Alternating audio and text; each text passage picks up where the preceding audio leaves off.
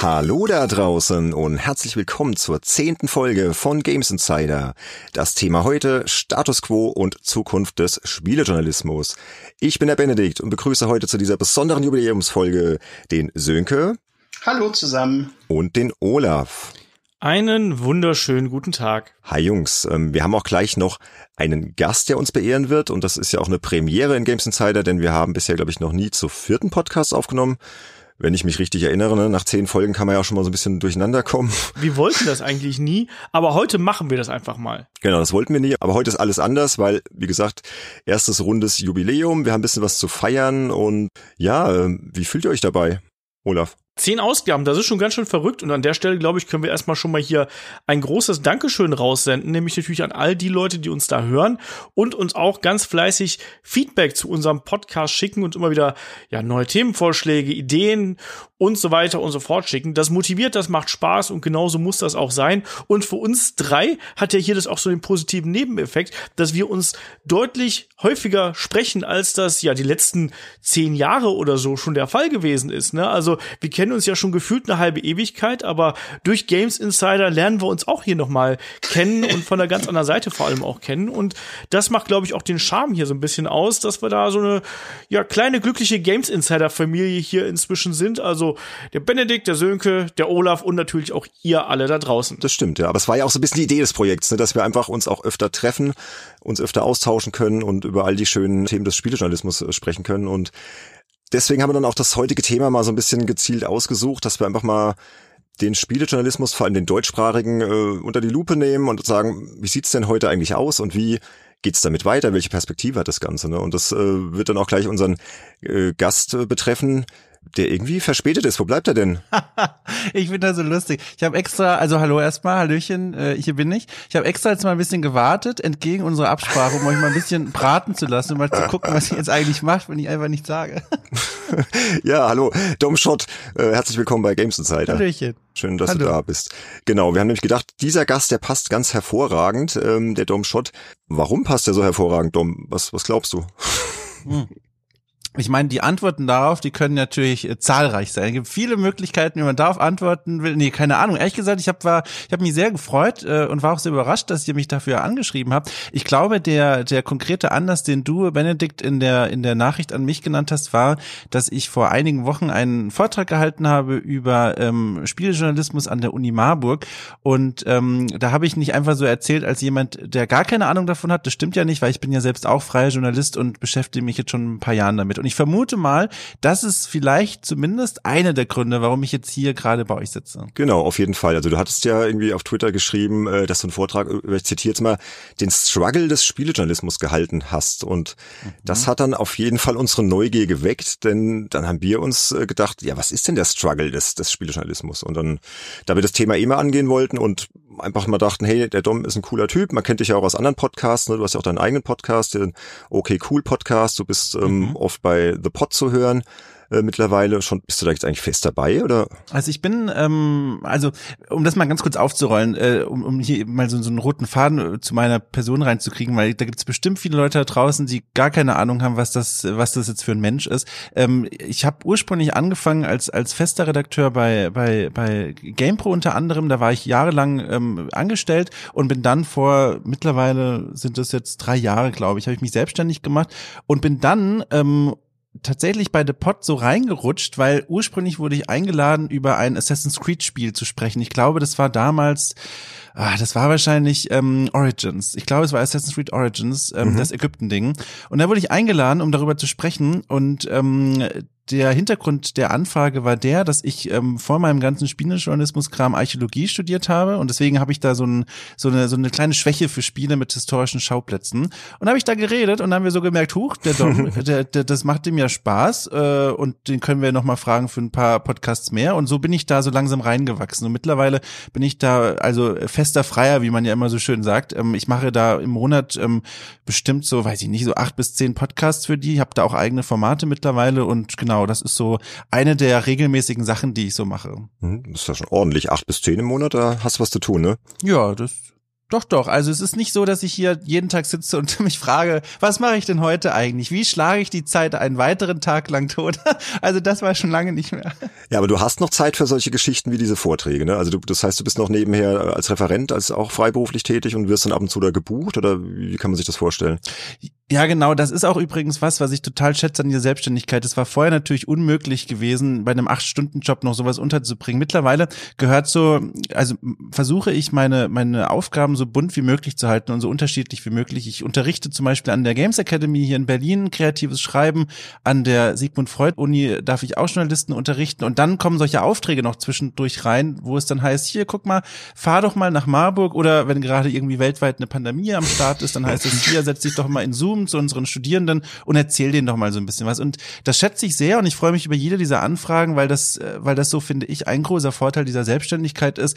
Da kann man sowas einfach mal machen. Da, da, da gibt's keinen Chef, mit dem man das abklären muss. Da kann man selber gucken, im, im Kalender wühlen, so wie heute ja bei uns auch. Wo kann man sowas unterkriegen? Das gefällt mir sehr, sehr gut. Das mag ich. Hm, ja, geht uns ja auch so. Ne?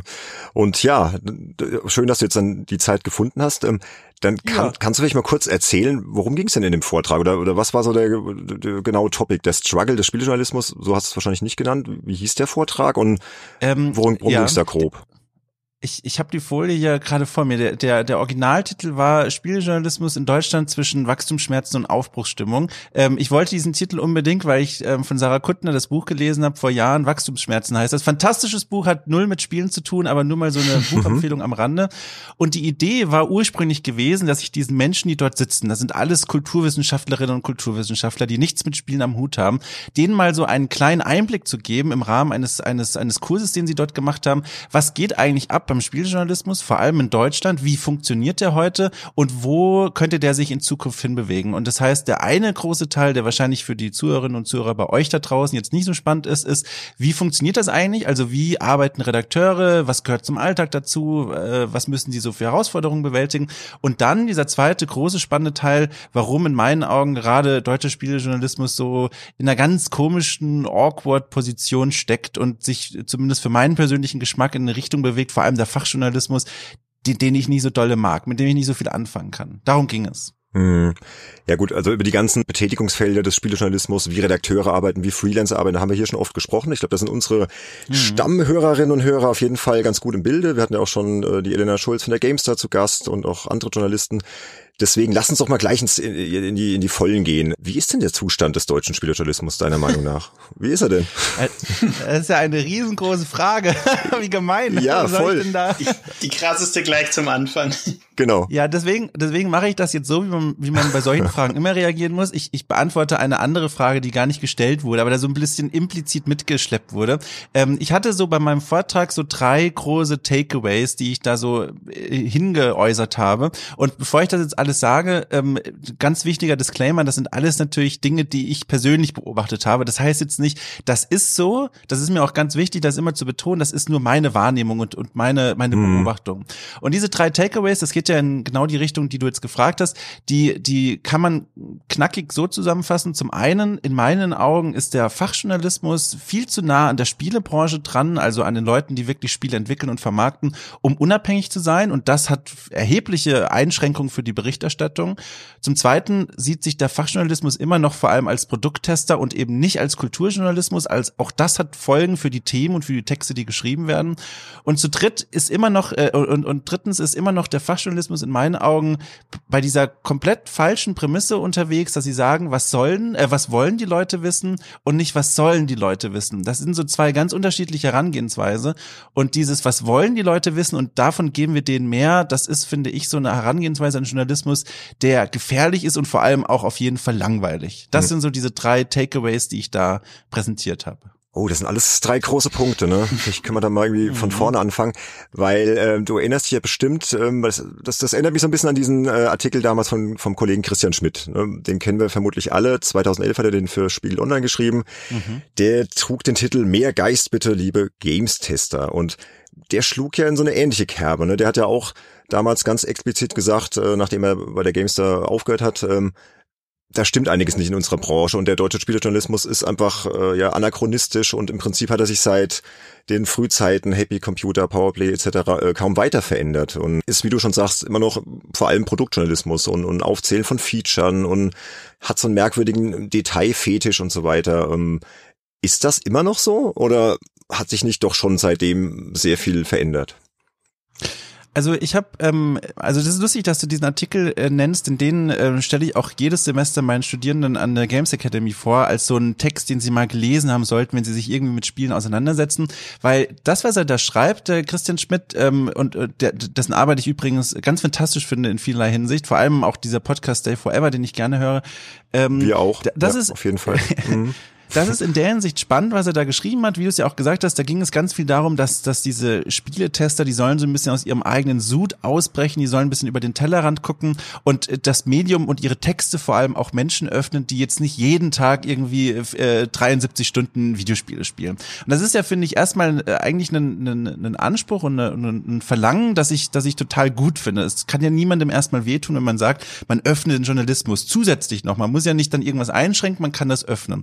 Und die Reaktionen darauf, wenn man das quasi erstmal so in der Rezension sich anschaut, die zeugten für mich ja eher erstmal von so einem Beißreflex. Da kam ja dann Jahre später, als die Gamestar zum Beispiel ihr Wertungssystem, ich sag mal, modernisiert hat, auch wenn das jetzt auch große Anführungszeichen voraussetzt, da hat ja der Heiko Klinge, der Chefredakteur, auch eine Kolumne geschrieben oder einen Artikel äh, mit der Überschrift äh, Zahlen bitte, in dem er quasi diesen Produktjournalismus und vor allem die Wertungszahlen verteidigt hat. Das kann man schon, finde ich, hm. indirekt irgendwie als Antwort sehen auf diesen Text. Die die Petra Fröhlich hat damals auch einen Text darüber geschrieben und hat da ziemlich bissig kommentiert, was der Christian Schmidt da verlangt hat. Also wenn man sich diese Linie erstmal anguckt, könnte man meinen, naja, da gab es einen Beißreflex vom Fachjournalismus und viel verändert hat sich dann nicht. Aber wie jeder von uns weiß, der regelmäßig sowas äh, liest im Fachjournalismus, der weiß auch, das stimmt auch nicht ganz. Also mittlerweile gibt es bei ja all den großen Magazinen irgendwie irgendwo eine Sparte, zum Beispiel bei Gamestar denke ich an Gamestar Plus, wo oft auch Texte unterkommen, die nicht in diesen klassischen Produktjournalismus reinkommen. Also Reportagen, Hintergrundberichte, Rückblicke in die Vergangenheit. Das findet da schon immer irgendwo statt, aber überall, und das ist meine Beobachtung, vielleicht seht ihr das ja auch ganz anders, würde ich gerne mal hören, mhm. immer überall so als i-Tüpfelchen. Das i, der Buchstabe ist der Produktjournalismus weiterhin, aber das andere, das kommt jetzt so als Beilage obendrauf. Und ich finde, das ist halt eigentlich nicht mehr zeitgemäß.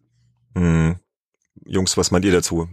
Ja, also ich, ich würde sagen, ähm, Du, du sprichst einen ganz wichtigen Punkt an, zumal eben natürlich auch sehr viele äh, Print, aber auch Online-Magazine natürlich sehr an, abhängig sind von den äh, Anzeigenkampagnen der verschiedenen Spiele-Publisher und die wiederum fordern natürlich ihrerseits, dass ihre Produkte entsprechend in ausreichender ähm, Menge an Seiten oder an, an Webseiten, Umfängen eben gefeatured werden. Und das ist halt immer genau diese Gratwanderung, die die Medien machen müssen. Und wenn sie die nicht machen müssten, dann könnte man äh, viele Dinge ganz anders gestalten und aufziehen und vielleicht auch Reportagen, die ich persönlich auch super gerne lese und auch gerne schreibe, ähm, viel, viel größer und viel prominenter und viel mehr Kolumnen reinbauen und zu viel mehr Spielen, viel mehr verschiedene Meinungskästen von unterschiedlichen Redakteuren und so weiter, ja, aber ja, das ist so dieses, dieses Spannungsfeld, wo der Spielejournalismus ja auch in der Vergangenheit schon immer wieder irgendwie gemerkt hat, er ist eben, wenn er das nicht tut, äh, kommt er in eine Lage, dass er eben finanziell irgendwie Probleme bekommt, ja. Und was ist die Lösung dagegen? Zum Beispiel GameStar Plus oder andere Formate, wo man eben dann als User sagt, okay, für diesen Content bin ich gerne bereit zu zahlen. Und es werden ja Gott sei Dank auch immer mehr, die das machen. Aber es sind, glaube ich, noch zu wenige, als dass die äh, Abhängigkeit von Online Kampagnen und Anzeigenformaten jeder Art eben ausgeglichen werden kann. Also würde ich als einen wichtigen Punkt dort sehen. Mhm. Ja, genau. Und diese, diese Nähe, die schränkt eben, also so wie du sagst, zum entweder, und das ist ja quasi noch der Best Case, wenn man so möchte, verschiebt es dann diese Themen auf einen Bereich der Berichterstattung, der jetzt vielleicht hinter einer Paywall ist, der quasi nicht mehr so weh tut aus Publisher-Sicht, weil es weniger Leute lesen, weil es quasi nur dieses i-Tüpfelchen ist. Oder es sorgt dafür, diese Nähe, dass Themen eben gar nicht erst stattfinden können. Und das beobachte ich immer wieder. Ich meine, ihr kennt es ja selber aus eurem Berufsalltag auch, ähm, wenn man Pitches schreibt an Redaktionen, ähm, ähm, ich erkenne schon einen roten Faden an Themen, die von vielen Redaktionen abgelehnt werden und die sind oft entweder, wenn sie inhaltlich kritisch sind oder wenn sie Themen berühren, in die man sich nur, mit denen man sich ungern auseinandersetzen möchte. Zum Beispiel Black Lives Matter oder queere Spiele und queere Spieleentwickler. Mhm. Das sind alles so un, un, un, so, so unsichere Themen, die dann ungern vertreten werden. Und ich behaupte jetzt einfach mal, das ist jetzt vielleicht eine steile These, aber ich habe das Gefühl, je länger ich drüber nachdenke, desto unsteiler, desto flacher kommt mir das vor. Wenn jetzt momentan beobachten wir ja ganz viel in der internationalen Spielebranche, dass ganz viele, vor allem im englischsprachigen Raum, Entwicklerinnen berichten von sexuellen Belästigungen am Arbeitsplatz, von, von Übergriffen, von ganz schlimmen Arbeitsverhältnissen, ja. die besonders sie als Frau betreffen. Und ich behaupte einfach mal, wenn jetzt in Deutschland eine Reihe von Mitarbeiterinnen von einem großen Publisher, egal welchem jetzt, sich wenden würden an die Gamester und sagen würden, hier sind unsere Berichte, könnt ihr dazu einen Artikel schreiben, dann glaube ich nicht, dass der bis an die Öffentlichkeit gelangen würde, weil das eben ein ganz, ganz großer Schlag wäre gegen die Beziehung zwischen dieser Fachpresse und äh, dem jeweiligen Publisher. Und deswegen, das ist so eine, eine These, die ich habe, die ich so beobachte und wo ich das Gefühl habe, die Vergangenheit würde mir da recht geben.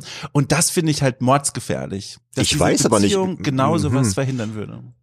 Die GameStart gerade, ähm, wir nehmen übrigens äh, relativ früh auf diesmal für unsere Jubiläumsfolge, wir nehmen auf im Ende Juli, sag ich jetzt mal, ähm, da hat die Gamestar einen Artikel gebracht, Sexismus in der deutschen Gaming-Branche, wir sind auf dem richtigen Weg, aber noch lange nicht am Ziel. Zufälligerweise von der Elena Schulz, als Mitautorin, mhm. die wir gerade in der Sendung hatten, die sich eben mit diesem Thema auseinandersetzt. Also ich glaube, da tut sich was. Also ich habe so das Gefühl, auch Elena meinte das mhm. schon, dass die da langsam schon schon sensibilisiert sind. Und wieso nicht? Ich meine, wenn es wirklich ein Publisher käme und, und, und, und Frauen aus von einer, von einer auch einer bekannten Firma oder so und sagt, hey, da stimmt was nicht bei uns, da ist in der, in der Unternehmenskultur was läuft da was total schief und äh, da gibt's Vorfälle. Ich glaube schon, dass sie das aufgreifen würden, oder? Ich weiß nicht. Also, also, also erstmal äh, ganz kurz, ganz grundsätzlich, bevor ich missverstanden werde, wenn ich jetzt zum Beispiel ja. Gamester sage, das ist nur ein Beispiel. Ich sage nur jetzt Gamester immer, fällt mir mal sehr früh als, ähm, als Beispiel ein, weil es einfach eine super große Zeitschrift ist, aber das ist jetzt nicht irgendwie in Richtung von Gamester geschossen. Also das ist okay. einfach nur ein mhm. Beispiel gewesen. Das ist erstmal ganz grundsätzlich, weil ich glaube, das ist wichtig, das nochmal zu sagen. Dieser Text speziell, den habe ich auch gelesen und ich war sehr, sehr froh, dass sie dieses Thema mal aufgegriffen haben, sich drum gekümmert haben. Gleichzeitig finde ich, ähm, und da habe ich mich auch mit einigen Kollegen ausgetauscht, fühlt sich der Text an nach dem ersten richtigen Schritt, aber der Text selbst, finde ich, geht bei weitem nicht tief genug. Der verbleibt sehr oft bei solchen allgemeinen Beobachtungen und Sinnsprüchen, zum Beispiel sowas wie, ja, mögliche Betroffene sollen sich Verbündete suchen. Das ist dann eine mhm. Aussage, die da drinnen steht, aber die nicht wirklich zum Kern des Problems vordringt. Es, es fühlt sich so ein bisschen an wie, da wurde dann dieser Text geleistet und damit soll das Thema erstmal beendet sein. Und das ist so eine Beobachtung, so ein Beigeschmack, den dieser Text für mich und für viele Kollegen hat. Und ich freue mich, wie gesagt, ich bin sehr froh darum, dass dieses, dieses Thema mal dort aufgegriffen wurde, vor allem auf dieser großen Seite. Aber ich glaube, dass das ist noch lange nicht alles, was man da machen kann. Ja, es tut halt nicht weh, ne, beim Lesen so richtig. Dass du dann hinterher denkst so, mh, hm, boah, scheiße kann ja nicht sein, ne? Also es ist so ein bisschen, ja, mh, ich weiß, was du meinst. Ja, ja und also ich finde, äh, Dom, was du angesprochen hast, ähm, es gibt, glaube ich, auch wirklich äh, einige Seiten oder auch Magazine, die eben diese Abhängigkeit zu dem Publisher über so lange Zeit äh, so aufgebaut und teilweise auch gepflegt haben, muss man jetzt leider wirklich mal so sagen, ähm, dass die dann halt äh, genau in die Situation kommen, die du gesagt hast. Sie würden sich wahrscheinlich eben nicht trauen, das zu machen, weil sie dann genau wissen, dass ja. äh, zum Beispiel bei einem Sony oder bei einem Ubisoft, die auch noch viele Spiele haben, die jetzt äh, Ende des Jahres kommen oder sowas. Und wenn da jetzt dann jemand ist, der, der sich da irgendwie auf den Schlips getreten fühlt und sagt, pass auf, vielleicht ist es doch nicht so die gute Zusammenarbeit.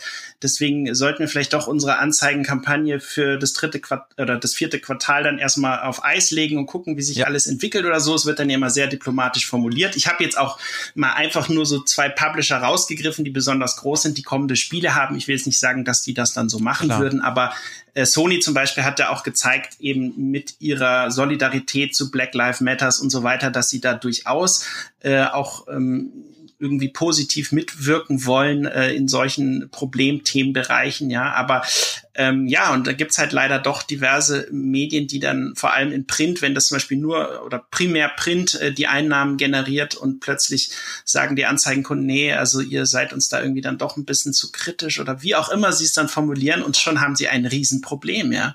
Ähm, und äh, das, das ist genau das, wo wo man eben irgendwie einen Weg finden muss, rauszukommen. Und umso mehr freue ich mich natürlich, dass so Formate wie Patreon und mhm. äh, Fick.com und so weiter eben so, so Crowdfunding-Plattformen, sei es für Entwickler oder eben auch Kreativschaffende, Möglichkeiten bieten, äh, auch auf anderem Weg von denjenigen, die die Kont, die Inhalte gut finden, denn auch Geld zu verlangen und zu sagen, okay, das bieten wir euch dafür und äh, hoffentlich kommen da in Zukunft dann einfach auch noch deutlich mehr kritische Berichte dann bei rum, ja.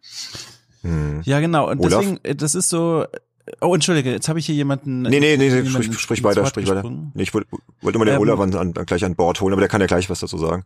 Ach so, ja, ich, ich, ich, ich ihr müsst auch sagen, wenn ich hier mal die Handbremse ziehen soll. Vier ja, Leute halt. Ein Herzensthema. Ja, das ist halt, das ist für uns ja auch neu. Nee, nee, deswegen bist ja, du ja, ja, hier. Sprich weiter, danach ist der Olaf dran. Machen wir es mal so, genau. Also mein letzter Satz für heute, versprochen, äh, was ich dazu nur sagen will, weil das ist ja auch genau der Gedankengang, in den ich auch gehe. Ich meine, das sind ja alles nur Mutmaßungen. Es kann ja sein, dass schon längst alle Redaktionen des Landes ähm, Artikel dazu in Vorbereitung haben und da wirklich sich dieses Thema annehmen. Aber alleine die Tatsache, dass wir selber uns nicht sicher sind, ob das passieren wird oder nicht, oder mhm. ob man da dann quasi vor den Beziehungen zu den Publishern äh, zu Kreuze kriegt oder nicht, das zeigt ja eigentlich schon sehr, sehr, sehr anschaulich, dass eben dieser Spieljournalismus ein Problem hat. Weil sonst würden wir hier nicht sitzen und überlegen, könnte das sein, könnte das nicht sein. Das wollte ich eigentlich nur sagen. Und genau, ähm, was auch gerade gesagt wurde, finde ich auch so wertvoll, zum Beispiel dann auch solche Projekte wie eures, diese, diese dann auf eine gewisse Weise unabhängig unabhängigen Magazine, die sich eben auf die Unterstützung der Leser und Hörer direkt stützen, die können dann sowas in Zukunft machen, weil die sind eben nicht in diesem Abhängigkeitsverhältnis mhm. und die können diese, diese Artikel und diese Beiträge leisten. Ja, das ist das Ziel, ja. Das ist auch das, wo wir auch mit dem Podcast hinwollen. Ne? Klar, es ist nicht immer einfach, weißt du, weil wir machen es ja auch nicht hauptberuflich aktuell, aber du hast zumindest eine Plattform, wo du dich völlig frei davon machen kannst und äh, ja. dann auch mal Themen besprichst, die vielleicht auch nicht jedem schmecken, ja. Ja. Aber jetzt, äh, Olaf, sag doch auch mal was. Ich glaube, das ist natürlich auch ein hausgemachtes Problem der letzten 15, 20, 30 Jahre irgendwo. Ne? Wir haben uns äh, ein bisschen auf den Produktjournalismus ausgeruht. Zugleich sind natürlich auch andere Stilrichtungen ähm, im Spielejournalismus, die auch ja nicht so richtig funktioniert haben, wenn wir uns an den New Games Journalism erinnern, was irgendwie nicht so richtig funktioniert hat. Und auch die Magazine, die vielleicht Themen ein bisschen anders angegangen sind, vielleicht auch unbequeme Themen angegangen sind, die haben oft auch eben nicht so gut funktioniert, wenn wir uns an sowas wie die WASD zurückerinnern, wo man ja auch immer sagt, Mensch, das wäre doch was, was die Leute lesen sollten. Das ist ja Spielejournalismus in Essay-Form, da ist Emotion drin, da ist Information drin, da ist auch Kritik drin.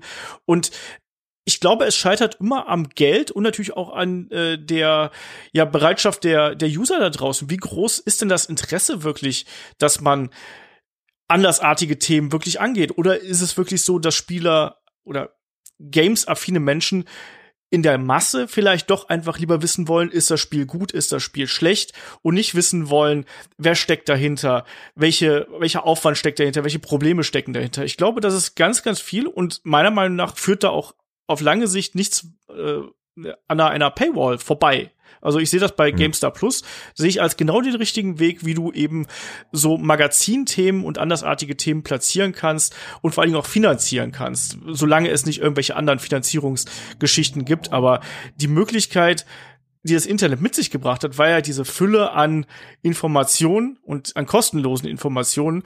Und dadurch hat man eben auch den Konsumenten ein bisschen verwöhnt in einer gewissen Art und Weise und hat dafür gesorgt, dass bestimmte Informationen gratis zugänglich gewesen sind und dass man vielleicht andere Informationen, von denen muss man erstmal überzeugt werden, bevor man dafür bezahlen möchte. Und ich glaube, mhm. das ist jetzt der nächste Schritt. Wir sehen das ja beispielsweise auch, Dom hat es gerade so schön als, als Beilage ähm, tituliert hier, so die Themen, die irgendwie so zusätzlich dazugekommen sind, die Magazinthemen.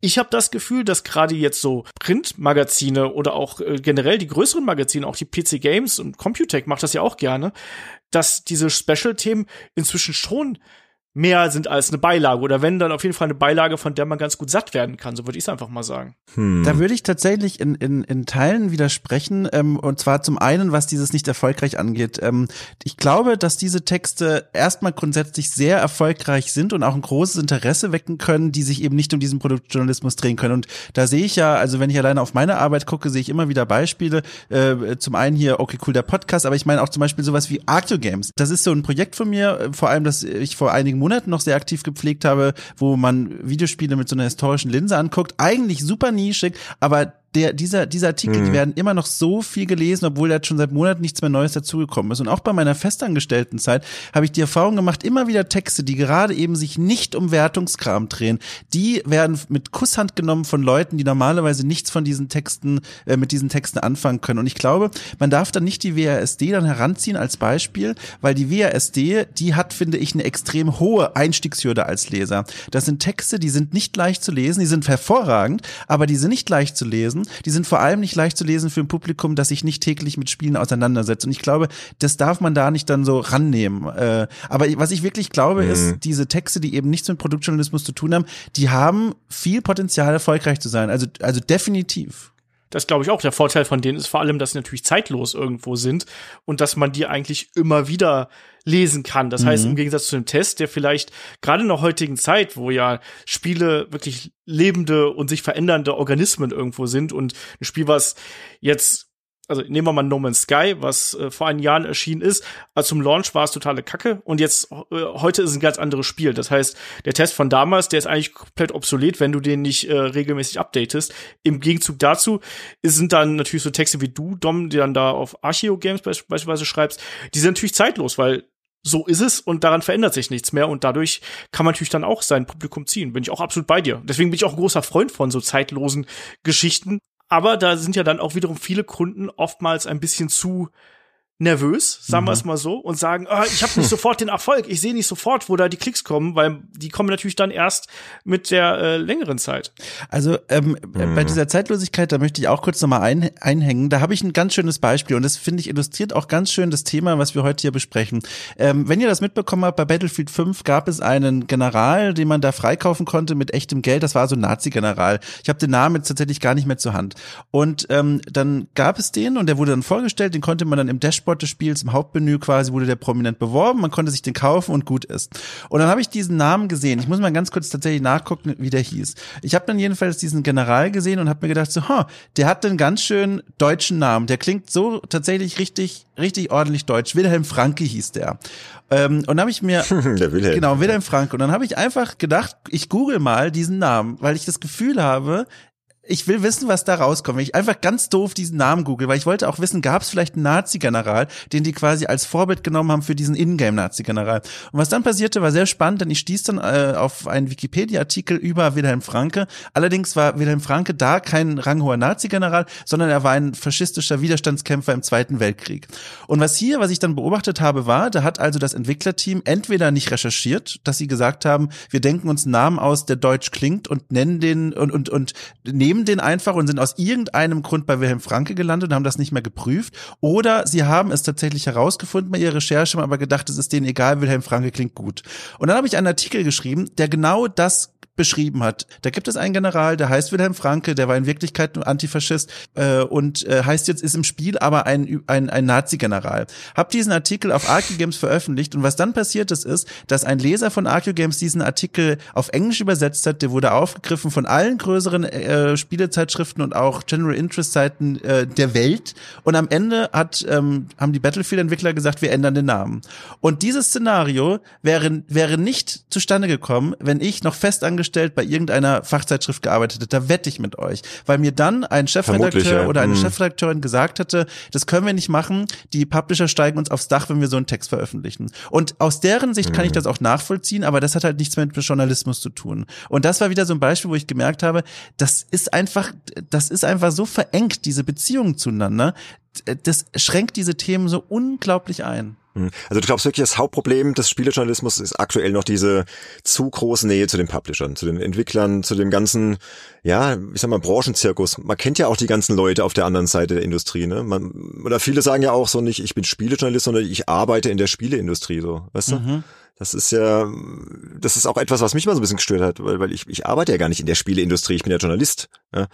Aber man sagt, ja, ich bin so Teil der Branche. Ist man ja irgendwie auch, wenn man halt ständig auf irgendwelchen Events äh, rumhängt, wenn man die Leute kennt, was ja auch meistens total coole Leute sind, wenn ich jetzt an Fabian Döhler denke, äh, den wir hier in der Show auch schon hatten. Ja, super Typ halt, ja, aber ist das das Hauptproblem? Ich, und, und wie kann man das ändern? Das also vielleicht noch eine Frage, äh, bevor wir damit weitermachen, noch äh, wegen dem Wilhelm Franke.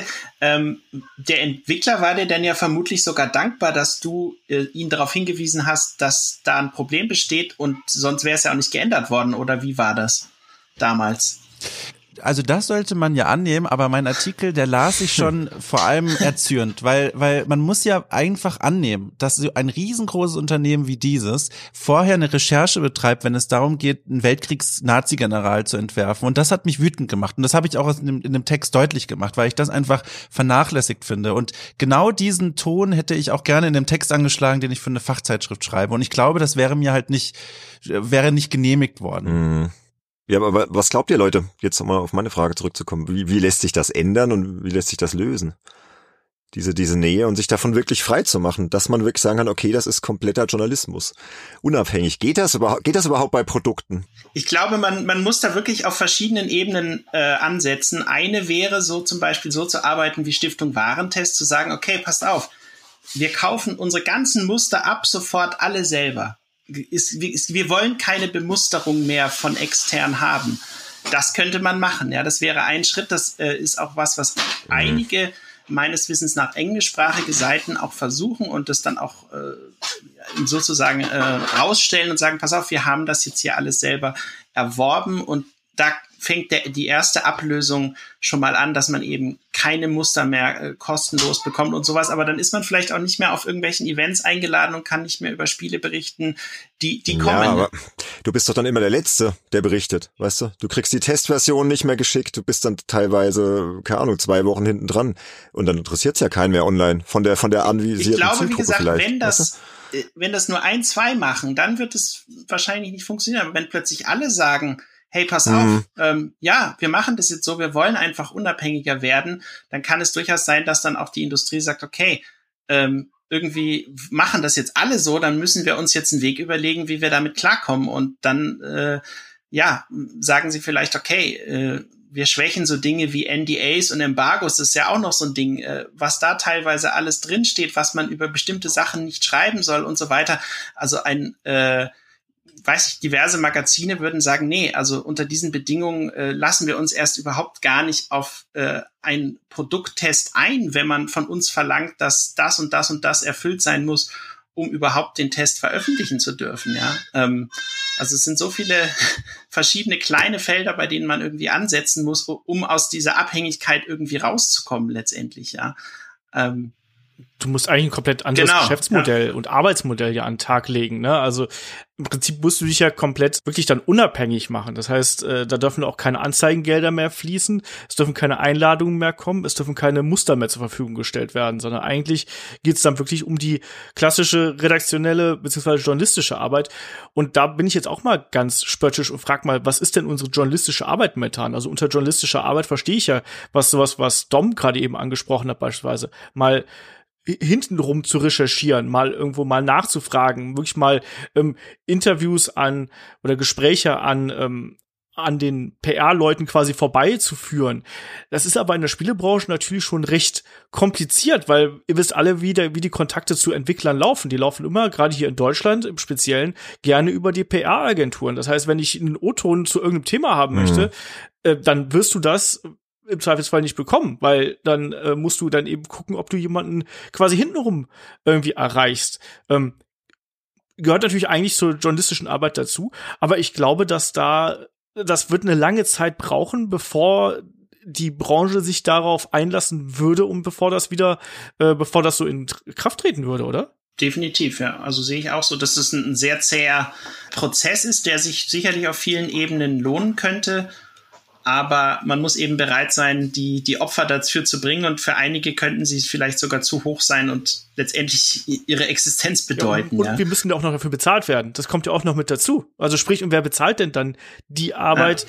die dann äh, dabei entsteht? Also sind es dann die Hörer, Leser, was auch immer, die dann sagen, ja, äh, dafür bin ich jetzt bereit, mein Geld auszugeben und dann auch in einer größeren Menge äh, an Menschen, weil die Entwickler werden es natürlich mhm. dann eher so im geringeren Maße sein, sage ich einfach mal, weil die natürlich so sagen werden, so, nee, also warum, wenn jetzt der, äh, die Kollegen von der GameStar, wenn die jetzt hier da hinten rum äh, gefummelt haben und uns quasi hier unsere äh, Politics irgendwie hinten hintergangen haben, ähm, warum sollen wir denn da noch Anzeigen schalten? Sondern dann bleiben wir da lieber eher bei den Outlets, die vielleicht sich da eher ein bisschen zurückhalten und ich sag mal, ein bisschen gestreamlinederen Content irgendwie liefern. Das ist ja auch so ein schönes Stichwort. Dieses gestreamlined Content hängt immer mit dem ab, was man, was man vorgeführt bekommt, wann das Embargo ist und so weiter und so fort. Und ich stelle mir das sehr, sehr schwierig vor.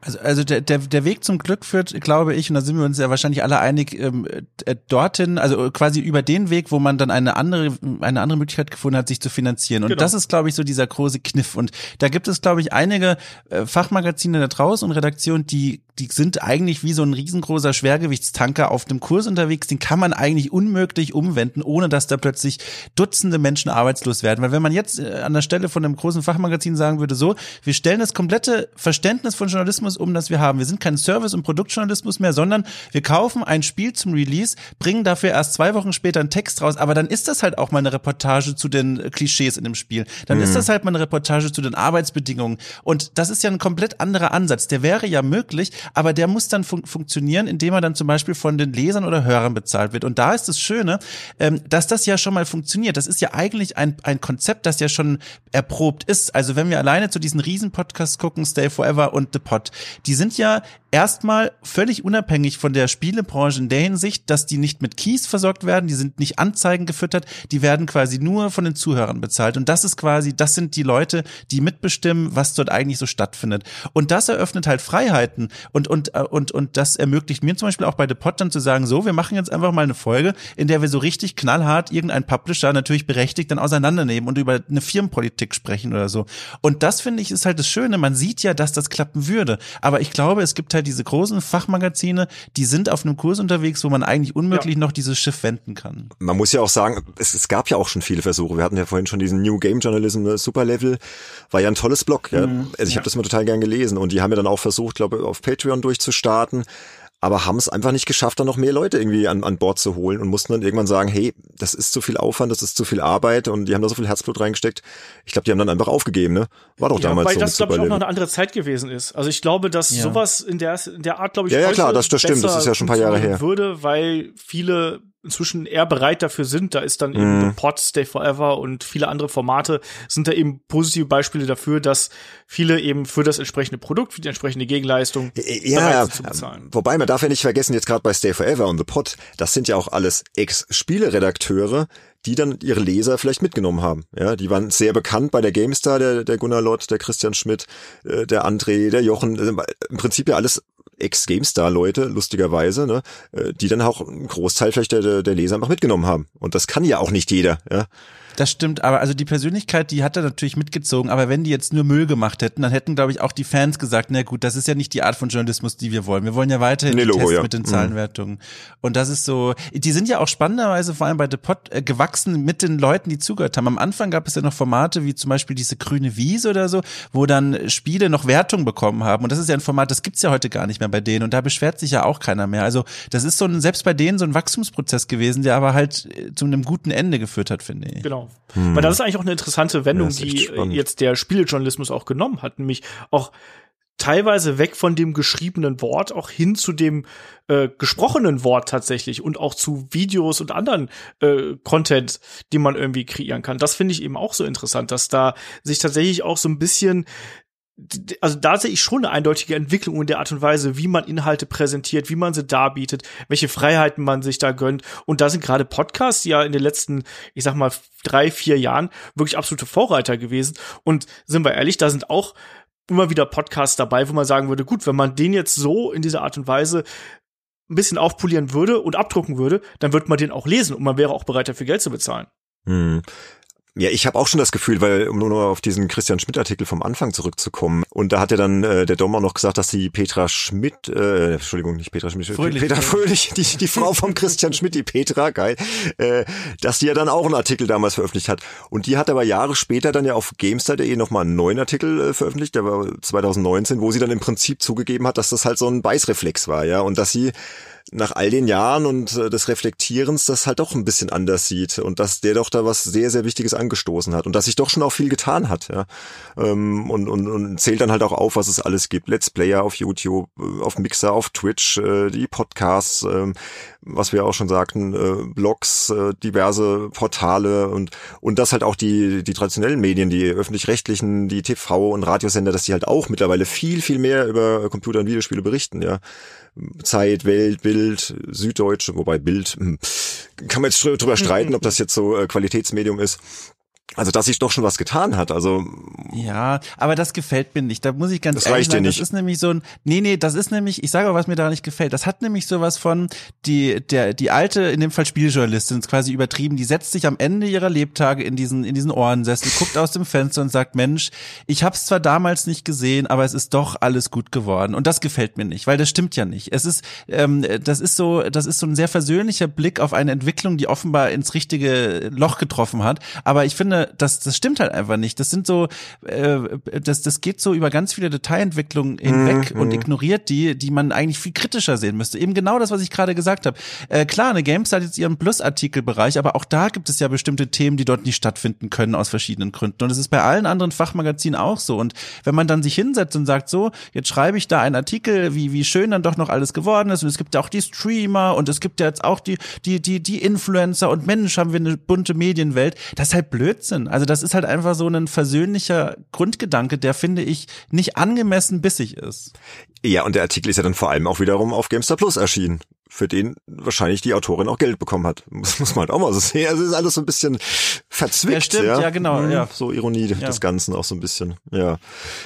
Aber, aber Dom, was mich jetzt interessieren würde, ähm, du hast dich ja, wie gesagt, sehr intensiv auch mit der ganzen Thematik befasst. Abseits von dieser finanziellen Unabhängigkeit, was Mhm. würdest du denn noch für äh, Wege wünschen, zum Beispiel in Hinblick auf die Ausbildung der Leute, die in dieser Branche, in, in unserer Spielejournalistenbranche arbeiten und so weiter. Wo könnte man da deiner Meinung nach ansetzen, um eben mehr äh, ja, Aufmerksamkeit äh, für diese Problematiken überhaupt erstmal zu generieren. Es sind ja auch zum Beispiel sehr viele Quereinsteiger in der Branche dabei, die vielleicht gar keine Journalistenschule besucht haben oder äh, kein Studium in die Richtung gemacht haben und so weiter. Das, muss jetzt auch überhaupt generell nichts Schlechtes sein, aber ähm, was würdest du da vorschlagen oder was würdest du dir persönlich wünschen, wie man vielleicht auch auf anderen Wegen da zusätzlich ansetzen kann, damit die Leute einfach sensibilisierter werden und diese Kritik weiter her herausfinden. Also ich glaube, dass äh, das muss tatsächlich in dem Fall gar nicht mal von unten anfangen, sondern von oben. Ich glaube, dass bei diesen Fachmagazinen da ähm, ganz oft in den entscheidenden Positionen Menschen sitzen, die die die dieses Problem vielleicht entweder nicht sehen oder andere Pläne mit den jeweiligen Magazinen haben. Und dann bringt es, glaube ich, auch nichts, wenn man dann Leute irgendwie journalistisch ausbildet, wenn es am Ende eben doch heißt, guckt mal nach Feierabend bei Google Analytics, was gut gelaufen ist und dazu bitte morgen wieder zwei neue Pitches. Das ist, glaube ich, so das Problem. Also man muss so diese grundlegende Wahrnehmung, Selbstwahrnehmung im Journalismus ändern und das können halt nur die Entscheider oben machen, bevor man dann den, den neuen Leuten quasi sagt so und jetzt stellt euch mal vor, ihr seid Journalisten und ihr sollt darüber berichten, von dem ihr glaubt, dass es wichtig ist, von dem ihr glaubt, dass es Leute voranbringen kann und nicht das, von dem ihr wisst, dass es die Leute schon längst wissen wollen. Das ist glaube ich schon so das was ganz Mhm, grundlegendes. Ja, wichtiger Punkt. Oder auch dieses ganze Thema ähm, Suchmaschinenoptimierung, das führt ja auch dazu, dass eben Ja. Texte sich generell vom Aufbau total verändern und äh, dass vielleicht bestimmte Begriffe einfach um SEO-tauglich zu sein häufiger vorkommen und andere Sachen allein deswegen rausgefiltert werden und äh, natürlich dadurch sich alleine schon Textstrukturen äh, verändern und auch Texte vielleicht nicht mehr so geschrieben werden, dass sie irgendwie, ja, äh, also ich weiß zum Beispiel, wir haben damals äh, bei der Zeitschrift 360 Live oder PS3M, wo ich gearbeitet habe, haben wir immer wieder mal so verrückte Texte gebracht, wo dann zum Beispiel der Text aus der Perspektive der Spielfigur geschrieben wurde oder wo der Text eben aus Tagebuchform geschrieben wurde oder aus der Blickwinkel einer anderen Person, die dieses Geschehen beobachtet und so weiter. Also man hat da immer wieder was versucht, aber bei SEO-Texten ist das ja häufig, dann geht das sowas wahrscheinlich komplett nach hinten los, ja.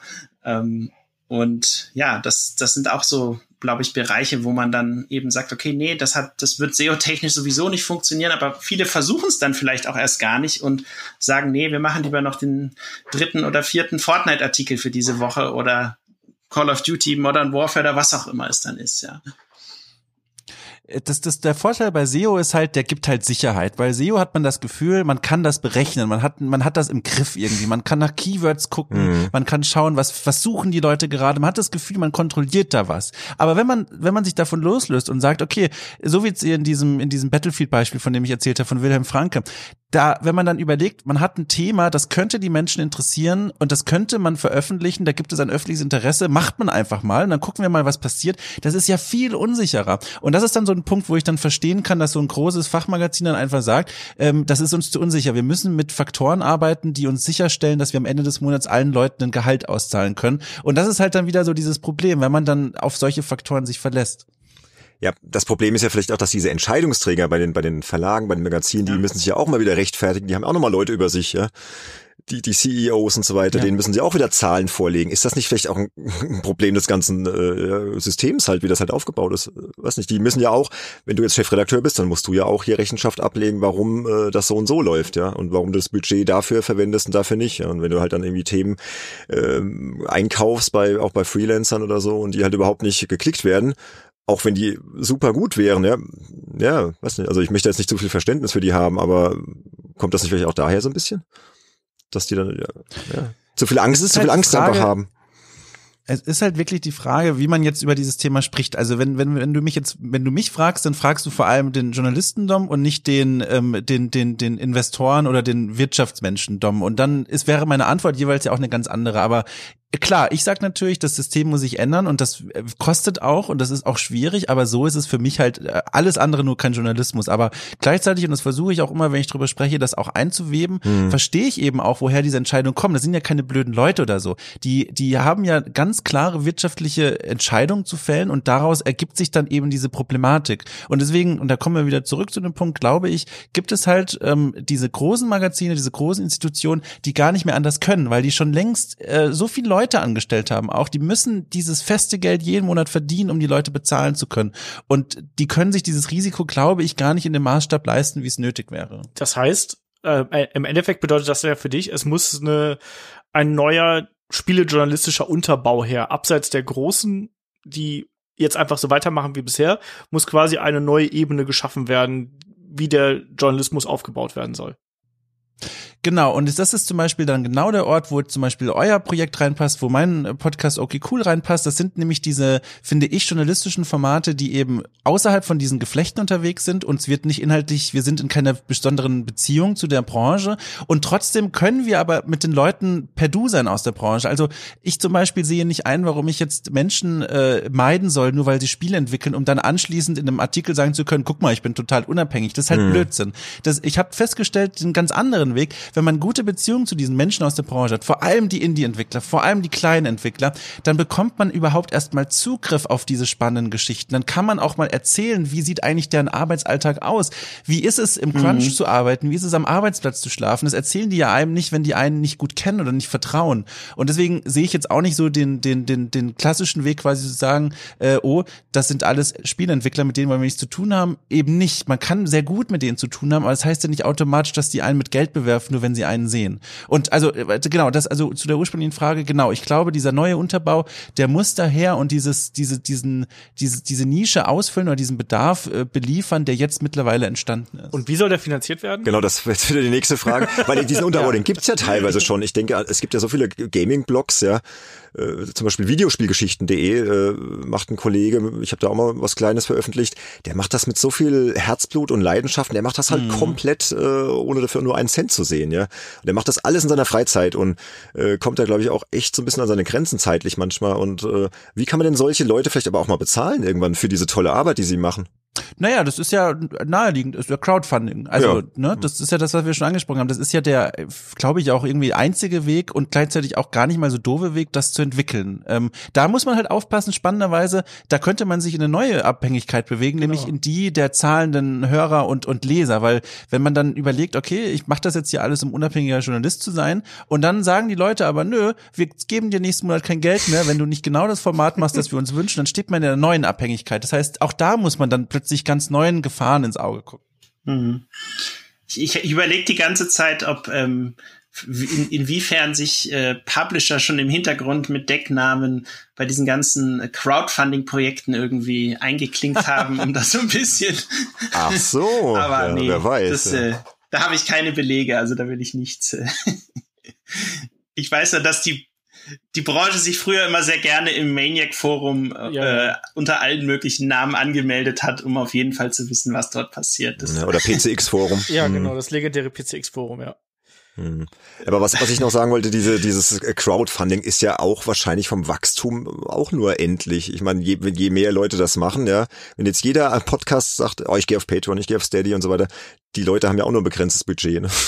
Die, können, äh, ist wahrscheinlich auch irgendwann äh, Schicht im Schacht und ähm, ich weiß nicht.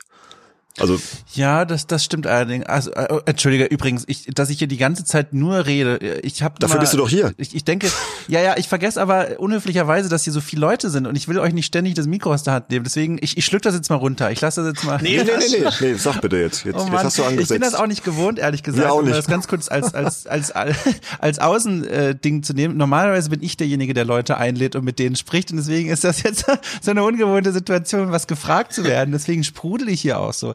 Ähm, äh, ja, genau, zu dem Endlichen. Äh, das stimmt natürlich, das ist klar. Das hat aber auch wieder, finde ich, dann einen netten Effekt, dass natürlich so eine Art Konkurrenz entsteht und das hilft ja immer, dass Leute besser werden und dass sich Produkte weiterentwickeln. Ist natürlich auch doof, weil dann wieder Leute auf der Strecke bleiben, aber die wiederum können sich ja versuchen, eine neue Nische zu bilden. Und also ich glaube, das kann insgesamt was Gutes sein, dass quasi es nur einen begrenzten Budgettopf gibt und dass dann Leute, die merken, dieser Topf, da passe ich nicht mehr rein, ich sollte mir was Neues suchen innerhalb dieses ganzen Mediums, wo die Leute dann sagen, ach guck mal, für den stellen wir einen neuen Topf hin, weil der macht was, was uns die anderen bisher nicht bieten. Sehr guter Punkt, Und davon ja. Mhm. profitiert im besten Sinne dann wieder der Spielejournalismus insgesamt. Ja, das ist ein sehr guter Punkt, weil die, genau diese Überlegung hatten wir intern hier auch schon. Also man muss natürlich auch schon schauen, äh, braucht es jetzt noch mal einen, einen 20. Retro-Podcast? Nein, braucht es nicht. Es gibt schon tolle da draußen. Wa- Wofür? Also klar, es gibt vielleicht, du kannst vielleicht noch Retro-Themen anders angehen, als die das machen, die, die schon erfolgreich sind. Du kannst das vielleicht anders beleuchten, du hast einen anderen Ansatz, aber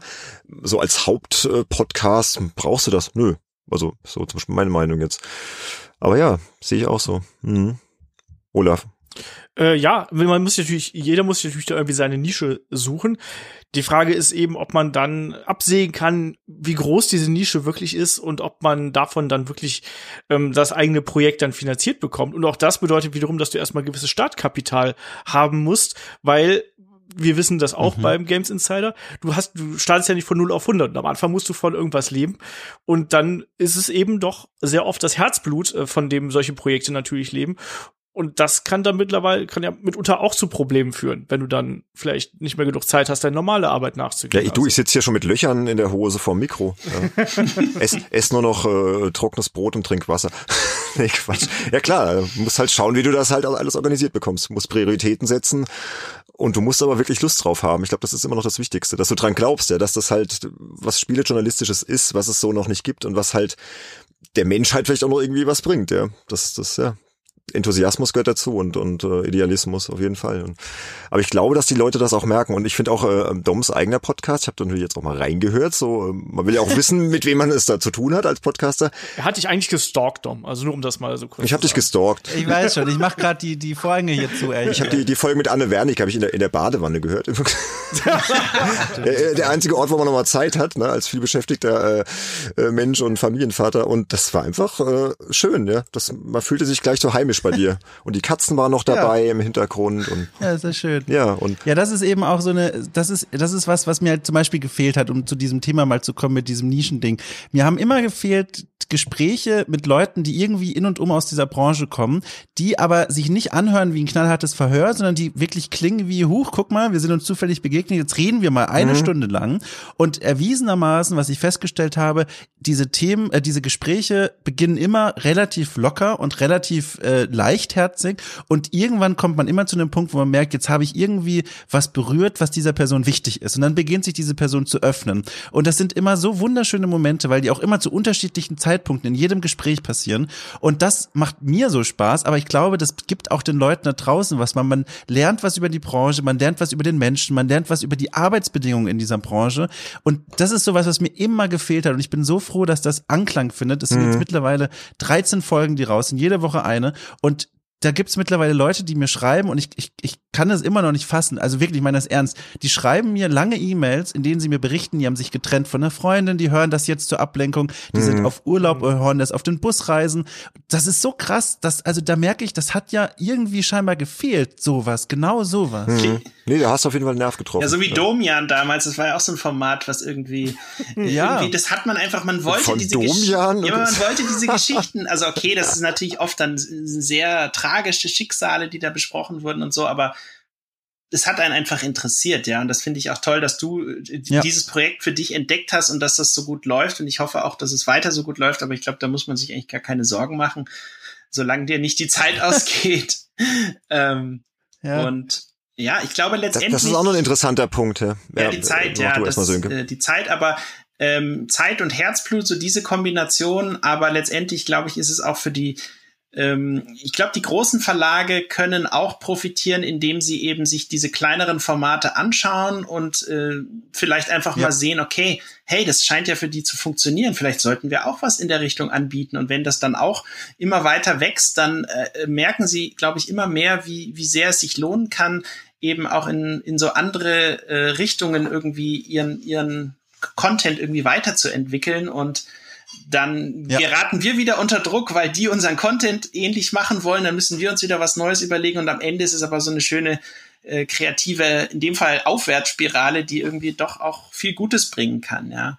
Und ich, und ich glaube oh, auch. Kreativer Clinch. Ja, mhm. aber ich glaube ja. auch generell, wenn man jetzt so sieht, was zum Beispiel Thema Last of Us 2, ja, das wurde ja auch massiv diskutiert und so weiter. Aber es hatte eben auch, glaube ich, diverse positive Folgen, zum Beispiel Metacritic. Äh, der Olaf hat es vor kurzem ins Telegram gepostet, hat jetzt eben gesagt, okay, pass auf, ähm, die User können jetzt in erster Linie erstmal posten, wenn äh, das Spiel auch tatsächlich auf dem Markt ist und nicht schon Tage vorher. Und vielleicht bauen wir sogar noch so einen Puffertag ein. Und das sind alles so kleine Veränderungen, die aber letztendlich irgendwie so eine Userwertung, die dort dann geschrieben wird, ein bisschen wertiger machen. Ja, also das jetzt nur so als, also ich glaube, es können viele positive Veränderungen aus diesen Sachen auch herauswachsen irgendwie. Hm. Ähm, ja, Olaf. Ja, mein, meine Frage wäre natürlich, weil wir sprechen jetzt davon, dass natürlich die äh, Community quasi die Projekte dann über Wasser hält, dass es da den Weg gibt. Was wäre denn, oder was würdet ihr denn von irgendwelchen Sponsorings halten, was es ja eben auch noch gibt, dass dann zum Beispiel, ich weiß nicht, die GameStar sagt, Mensch, es wäre doch eigentlich ganz nett, wenn wir jetzt okay cool hier bei uns hätten. Hm. Also dass das Dom das Format praktisch für den Verlag genau. XY äh, produziert. Hm. Dom. Also, also, was würdest du davon halten? Ich weiß nicht, man könnte ja auch erstmal fragen, was wäre denn eure Außenperspektive da drauf, wenn sowas passieren würde? Weil ich meine, das könnte ja auch bei euch passieren, dass die dann sagen, guck mal hier, das ist doch, das sind ja ein paar coole Leute, die machen hier sowas, die haben schon eine Community, vor allem eine eigene, die können wir doch ankaufen. Hm. Kann ich die Frage ja eigentlich zurückgeben, die funktioniert in beide Richtungen. Ja, ja. Also wir sind nicht käuflich. Thema beendet. Kommt drauf an, wie groß der Scheck ist, oder? Also un unter neun Nullen geht Nein, da gar nichts.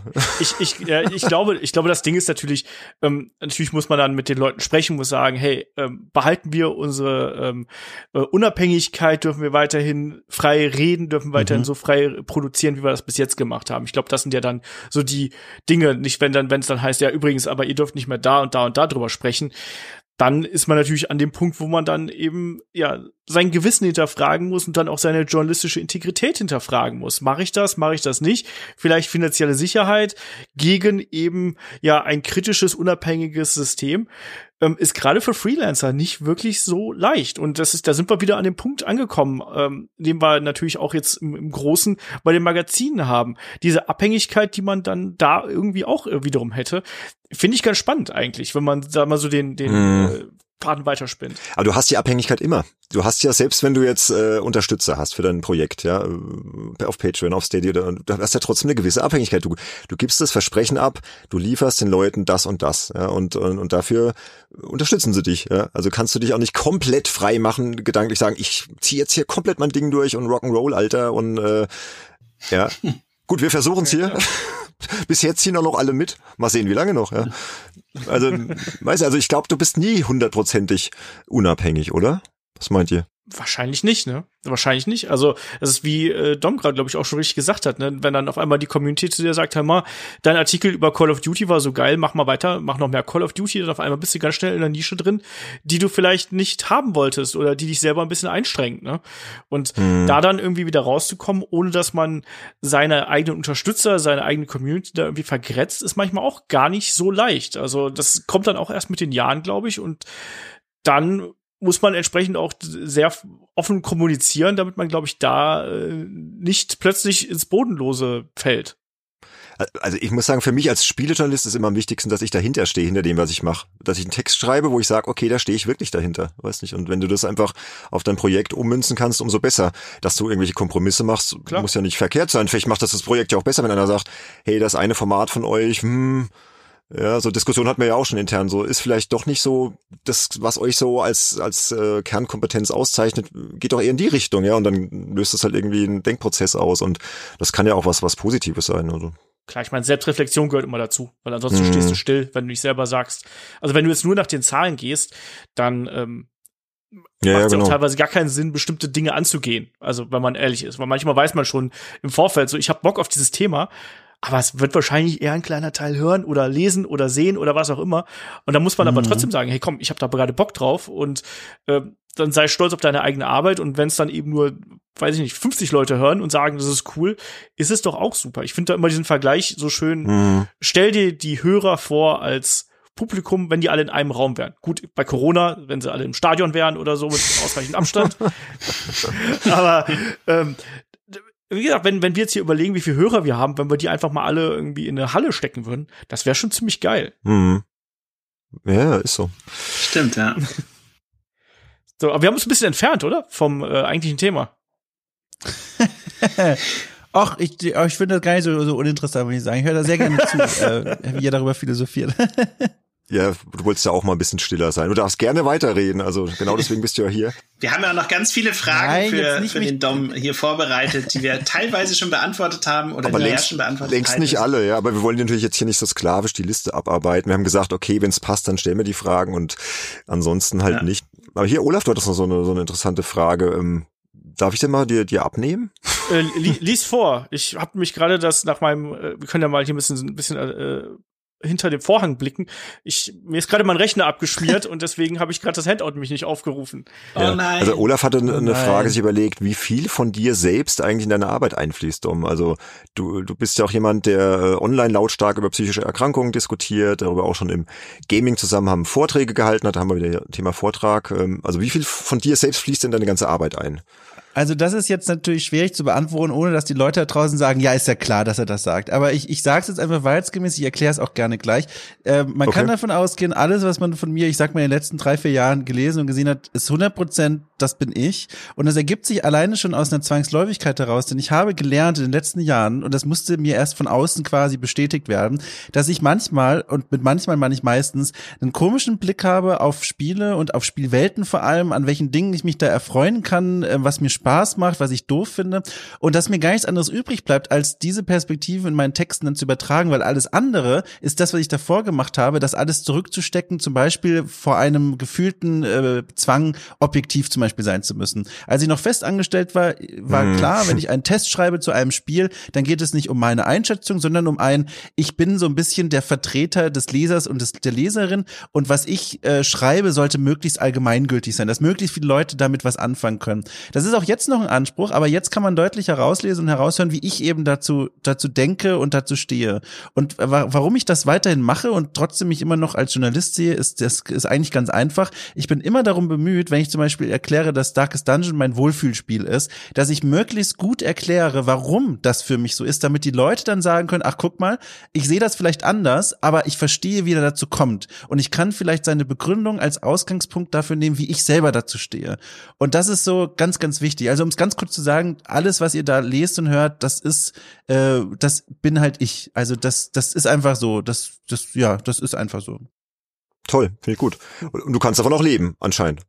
Also es funktioniert ja, aber ich hatte auch, wie ihr ja selber auch in eurer selben, also ihr seid ja auch selbstständig, wie ihr auch wisst, es gibt natürlich auch immer mal harte Phasen, wo irgendwie gefühlt alle Redaktionen des Landes sagen, dass ich nur doofe Ideen habe, nur Absagen kommen. Äh, sowas mhm. gibt's natürlich auch, aber ich muss sagen, insgesamt bin ich sehr glücklich darüber, dass es, dass, dass diese Art, sich mit Spielen auseinanderzusetzen und überhaupt Spielkultur funktioniert. Also dass Leute sagen, dafür geben wir dir Geld. Da, da bin ich, bin ich wirklich froh. Mhm, aber es ist ja schon noch so, dass das, äh, jetzt mal hier Thema Honorare, dass die Honorare noch immer überschaubar sind. Ich meine, äh, also es, es, es kommt natürlich immer drauf an, für wen man schreibt, für wen man arbeitet. Du bist ja auch für Spiel Online, ne, und glaube ja. ich tätig und für die, für GameStar und so. Das sind ja auch dann sag mal, größere Kunden, die, die auch ordentlich bezahlen. Mhm. Äh, aber ich sag mal, Luft nach oben ist ja immer noch, ne? Und ja, also das sowieso. Also das vor allem, wenn ich dann mal andere Dinge mache, die jetzt vielleicht so zum Beispiel so Vorträge halten oder so, da sehe ich dann schon nochmal auf einer ganz anderen Perspektive, wie schlecht einfach manchmal Texte bezahlt sind. Ja. Ähm, und und äh, ja, also was soll man dazu sagen? Ist ja, glaube ich, ein offenes Geheimnis, dass halt vor allem Spieljournalismus nicht so dolle bezahlt ist. Ich muss aber sagen, ähm, für mich war in der Hinsicht wirklich eine sehr gute Entscheidung gewesen, mich selbst selbstständig zu machen, weil ich jetzt wesentlich besser dastehe als vorher, als ich festangestellt war. Und das hat jetzt weniger damit zu tun, dass ich jetzt irgendwie riesengroß, erfolgreich Größus bin, sondern vielmehr wie, wie niedrig das Gehaltsniveau bei den Stationen war, wo ich vorher unterwegs war. Hm. Aber glaubst du nicht, dass man da auch die, die ganzen Freelancer sich da vielleicht irgendwie mal zusammenschließen sollten und um, um irgendwie da zu schauen, dass die Bezahlung besser wird? Aber das, das Problem ist einfach, dass wenn, wenn jetzt zum Beispiel Freelancer, die jetzt, sage ich mal, jetzt nicht so unbedingt die Promis in der, in der Branche sind, die einfach ganz normale Freelancer sagen würden, nö, mache ich nicht, ist mhm. mir zu wenig, dann haben die Redaktion ja einen nicht enden wollenden Schwall an, an Freiwilligen, die für deren größtes Ziel im Leben ist, über Spiele zu schreiben ja. die sich ja manchmal schon bezahlen lassen für, ähm, für eine Komplettlösung zu einem, zu einem, zu einem Zelda-Spiel mit 50 Euro oder mit dem Satz, du darfst das Spiel am Ende behalten. Wo ich heute mir denke, also also da, da kann ich für Wut mein, mein Haus, in dem ich hier wohne, ja, ja. Äh, aus, mhm. aus der Verankerung heben und das durch die Welt werfen. Das macht mich so wütend, weil da wird ausgenutzt, dass die Leute so naiv sind und es ja gar nicht besser wissen können. Das war genau auch bei mir, auch bei meinem Einstieg in die Branche, ähm, bei einer ganz anderen Station, noch weit vor GamePro. Da wurde auch mir ein Gehalt äh, genannt, äh, wo ich als als Ex-Archäologiestudent dachte, mein Gott, ich bin der reichste Mensch der Welt. Wo ich aber heute rückblickend denke, die haben mich so über den Tisch gezogen, unglaublich. Und das würden die halt mhm. einfach mit anderen auch machen. Also ich glaube, ein Zusammenschluss bringt in der Hinsicht äh, herzlich wenig. Ja, es sind vielleicht auch einfach zu viele Hobbyisten unterwegs noch, ne? Einfach Leute, die das ja auch sagen, komm, dann ich, nimmst du halt das Rezensionsmuster mit und ich hätte das Spiel ja eh gespielt. Was soll's? Und das ist ja auch geil ja. für die. Also ich will das denen genau, jetzt auch ja. gar nicht irgendwie, ne? Das ist ja, die Leute wissen es ja manchmal auch nicht besser oder für die ist es ja auch in Ordnung. Aber was die natürlich dann nicht sehen und warum sollten die das auch? Ich meine, das ist ja für die egal. Die machen damit halt den Markt kaputt. Und das ist halt dann so, das ist aber auch übrigens ein Problem, das von der anderen Seite genährt wird, dass die Arbeit von Freelancern einfach oft genug gar nicht so doll geschätzt wird. Weil ich habe das Gefühl, wenn ich jetzt, ähm, wenn ich mal auf manche Aufträge gucke, da wird gar nicht so richtig geschätzt, dass die jetzt jemanden zum Beispiel fragen, der sich gut mit Geschichte auskennt. Oder in eurem mhm. Fall, dass sich der jemand gefragt wird, der sich hervorragend mit Sportspielen auskennt, dass da eine Expertise angezapft wird und das auch Geld wert ist. Ich glaube, das wird häufig gar nicht gesehen. Da wird dann nur gesehen, wir brauchen jetzt unbedingt ein Spiel, zu, äh, einen Test zu irgendeinem Sportspiel. Komm, wir holen den einen ran, da wissen wir, der hält die Deadlines an, das passt schon. Mhm. Aber dieses, diese Wertschätzung der Arbeit, dass das wirklich eine, dass das eine Arbeit ist, ich finde, die spiegelt sich in vielen Honoraren nicht wieder. Hm. Was mich noch interessieren würde, ähm, gibt es denn so Themen, wo du, also wenn jetzt zum Beispiel, keine Ahnung, die Kollegen von der GameStar kommen mit einem Thema, wo du gleich schon merkst, okay, da, da steckt sehr viel Spielzeit drin, die du vorab leisten musst, um diesen Artikel überhaupt schreiben zu können. Äh, zum Beispiel bei einem, keine Ahnung, Rollenspiel von Bethesda oder was auch immer, einfach so ein Mammut-Ding, dass du dann im, Vor im Voraus direkt schon sagst, Leute, ähm, nee, bin ich jetzt gar nicht dabei, weil ich sowieso weiß, wie viele Dutzende Stunden ich erstmal reinstecken muss, bevor ich überhaupt mit dem Schreiben des Artikels anfangen kann. Ist das, ist das was, was du auch, wo du sagst, nee, das, solche Aufträge lehnst du dann generell äh, schon ab, wenn du merkst, dass das wird hinten und vorne nicht funktionieren? Oder versuchst du dann vielleicht zu verhandeln und sagen, Leute, pass auf, das ist halt so ein Riesending, äh, ihr müsst mir dann noch zwei Tage Spielzeit äh, bezahlen oder wie auch immer, wie, wie gehst du da vor? Ja, also das ist das allererste. Wenn ich merke, da entsteht ein Mehraufwand, der durch das Honorar nicht gedeckt ist, dann sage ich das immer. Dann sage ich, das kann nicht sein, äh, das kriege ich nicht hin. Ihr müsst da entweder mehr Geld zahlen oder ich kann das schlichtweg nicht machen. Ähm, mhm. Das, äh, ich meine, das ist auch wieder so eine privilegierten Sache. Das kann sich jetzt auch nicht jeder leisten und da muss dann gestruggelt werden. Das hatte ich auch alles schon in meiner Karriere, dass ich dann äh, wohl über oder übel zusagen musste, obwohl ich keine Ahnung hatte, wie ich diese Zeit noch unterbringen musste und dann nachts durchgespielt habe, am Wochenende natürlich auch gearbeitet habe habe. Aber mittlerweile mache ich das nicht mehr. Äh, die einzige Ausnahme ist nur noch, wenn es wirklich um Spiele geht, von denen ich weiß, die werde ich ohnehin ab, also absolut mit jeder, mit jedem Zentimeter meines Körpers verschlingen. For Honor war zum Beispiel so ein kurioses Spiel. Ich glaube, dafür. Ja, das magst du irgendwie. Habe ich, hab ich, ja, hab ich auch ja, von ja. gehört. Fand For ich auch so ein bisschen, das ist ja bizarr. fand ich bizarr, dass du da so ja, ja, ich weiß, For Honor absolut ja. bizarr, aber das spiele ich seit Release jeden Tag. Äh, und äh, das ist so ein Spiel, da weiß Echt, ich, das werde ich, das werde cool. ich quasi schon aufgegessen haben, bevor überhaupt das meine Konsole berührt hat. Ich, ich liebe es jetzt schon, weil ich da so eine große Begeisterung dran habe. Klar gucke ich mir das für euch an. Und ich meine mit Liebe jetzt nicht unbedingt, ich werde dann auf jeden Fall einen 100%-Test schreiben, aber ich bin einfach drin. Ich habe Bock drauf. Ich will mir das angucken. Und dann mhm. ist das ein anderes Thema. Aber wenn ich merke, das ist wirtschaftlich mhm. einfach völliger Wahnsinn, jetzt hier The Witcher 4 für euch für, keine Ahnung, einen Minisatz an Honorar zu spielen und zu testen, nee, das sage ich. Und das sollte eigentlich jeder so machen. Ja. Nee, bin ich voll bei dir. Also ich, ich hatte damals das Thema ja selbst erlebt ähm, mit dem Fall Death Stranding. Ja. Das, oh ja, äh, Amazon, war mir Amazon nicht so, mm, ja. Das war mir nicht so klar, wie, wie viel Spielzeit da nötig ist, um das Ende zu sehen. Hinzu kommt, dass ja jeder, der ein Muster bekommen hat, im Voraus äh, ein, so eine Art Vertrag ähm, absegnen musste, wo dann drin steht, dass er sich verpflichtet, weil Kojima Productions eben Wert darauf legte, dass man das Ende sieht. Mhm. Äh, sozusagen, man kriegt das Muster, aber man muss wirklich es bis zum Ende durchspielen. Und in meinem Fall hat es, glaube ich, 48 Stunden oder so gedauert. Ähm, Wahnsinn. Und ja, das war halt da, hey, habe ich im Nachhinein gesagt, okay, das Spiel hat sich für mich schon gelohnt, aber der Auftrag hat sich hinten und vorne nicht gelohnt. Ja, das äh, ja, aber ich war einfach. Da, da muss ich Dom beipflichten. Also ich, klar, man muss erstmal in dieser luxuriösen Situation sein, dass man, dass man sich das erlauben kann. Aber ich mache es auch genauso. Wenn ich weiß, das Spiel werde ich eh spielen, dann gerne auch mal eine Rezension. Aber ansonsten mache ich mittlerweile um, um reine Tests und Weitenbogen. Das ist einfach, das ist keine Arbeit, die sich lohnt, ja. Und sie macht ja meistens auch nicht so viel Spaß. Ja, es ist ja was anderes, wenn du das Spiel irgendwie in, in Ruhe spielen kannst, ohne diesen Abgabedruck und entdeckst dann vielleicht irgendeine Geschichte in dem Spiel, über die sich dann zu schreiben lohnt. Das finde ich was was ganz anderes. Aber das kann ja dann auch ruhig dann irgendwie zwei Monate nach Release sein. Ne? Das finde mhm. ich toll, sowas, aber nicht diese, es muss zum Embargo online sein und hier und schreib jetzt vier Seiten und zack und oh, ey. Aber muss mal gucken, ja, ob man das halt hinkriegt. Ne? Das ist vielleicht auch was, wenn wir vom Zukunft vom Spielejournalismus äh, sprechen, vielleicht oder was, was wir jetzt eigentlich auch schon besprochen haben, ne? weg von diesem puren Produktjournalismus, sondern wirklich auch die Geschichten innerhalb des Spiels entdecken. Genau, ja. Die, die Persönlichkeiten hinter dem Spiel entdecken. Ähm, und so weiter und so fort. Es gibt ja tausend Möglichkeiten, über die man da irgendwie schreiben mhm. kann, da einfach kreativer dran zu gehen. Ich glaube, das ist dann eben auch was, äh, was viele Leute dann irgendwie interessieren wird und ähm, was auch unseren Job vielleicht ein bisschen abwechslungsreicher macht als dieses, wie ihr schon gesagt habt, ne, dieses, oh mein Gott, Embargo fällt übermorgen und ich bin erst bei Level 2 oder so von 18, ja, aber, wie komme ich jetzt da durch? Und ja, ich verdiene aber nur 100 Euro damit. Aber ganz, ganz kurz, muss ich jetzt leider ins Wort fallen, Olaf. Das ist ja wieder dieser Detailfetisch, den damals Christian Schmidt anprangerte, der halt damals eingeführt wurde von, von Powerplay oder Happy Computer und so weiter. Ja. Das ist dieser Anspruch, du musst, wenn du ein Spiel testest, musst du es durchspielen und du musst den Abspann sehen und am besten noch äh, in allen Schwierigkeitsgraden und am besten noch mit alternativen Ending und pipapo. Warum? Nee. Warum ist das denn das, so? Das, das, das, das sehe ich bei sehr wenigen Spielen so. Genau. Weil gerade die modernen Spiele sind ja auch sehr oft so designt, dass man eigentlich nach einer gewissen Zeit weiß, ähm, was da passiert. Die wenigsten Spiele stellen ihr Spielprinzip noch auf den Kopf. The Last of Us ist ja da so ein Kandidat, wo man zumindest die, die Story natürlich anders wahrnimmt, wenn man ab einem gewissen Punkt äh, ist. Aber hm. im, bei den meisten Spielen ist dann der Weg dann doch relativ klar. Ja, weil du, du siehst doch relativ schnell, also äh, das hat man ein alter Kollege von mir, der Christian Blendl, der war damals beim offiziellen PlayStation-Magazin, der Chefredakteur, heute ist er ja bei Activision in der PR und der sagte damals immer knallhart, also ich kann dir nach einer Stunde Spielzeit sagen, ob das Spiel gut oder schlecht ist. Gut, fand ich jetzt ein bisschen überspitzt formuliert, finde eine Stunde vielleicht ein bisschen knapp, aber Ihr wisst, was ich meine. Genau. Stunde, Stunde zehn Minuten, dann weißt du eines Fußballspiels reicht. Ja, also und ich finde, äh, je länger man das auch beruflich macht, desto eher äh, sieht man das dann halt auch wirklich. Taugt das Spiel was? Klar, es gibt immer wieder Spiele, die einen hinten raus noch überraschen oder in der Mitte irgendwie einen krassen Twist haben, wo du dann halt überhaupt nicht drauf klarkommst, denkst, was ist denn jetzt passiert? Ja.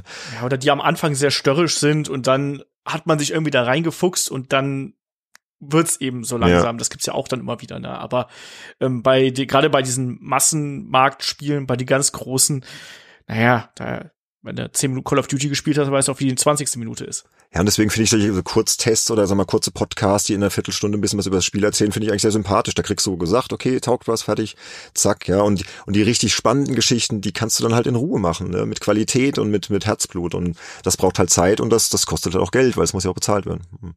Das vermisse ich halt noch im Spielejournalismus so ein bisschen, dass die Leute auch bereit sind, sagen, hey, mach doch mal, lass dir doch mal die Zeit, entdeck doch mal die Geschichte oder, oder die ganzen Hintergründe.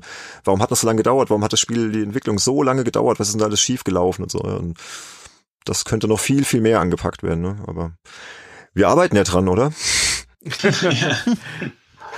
Glaube ich.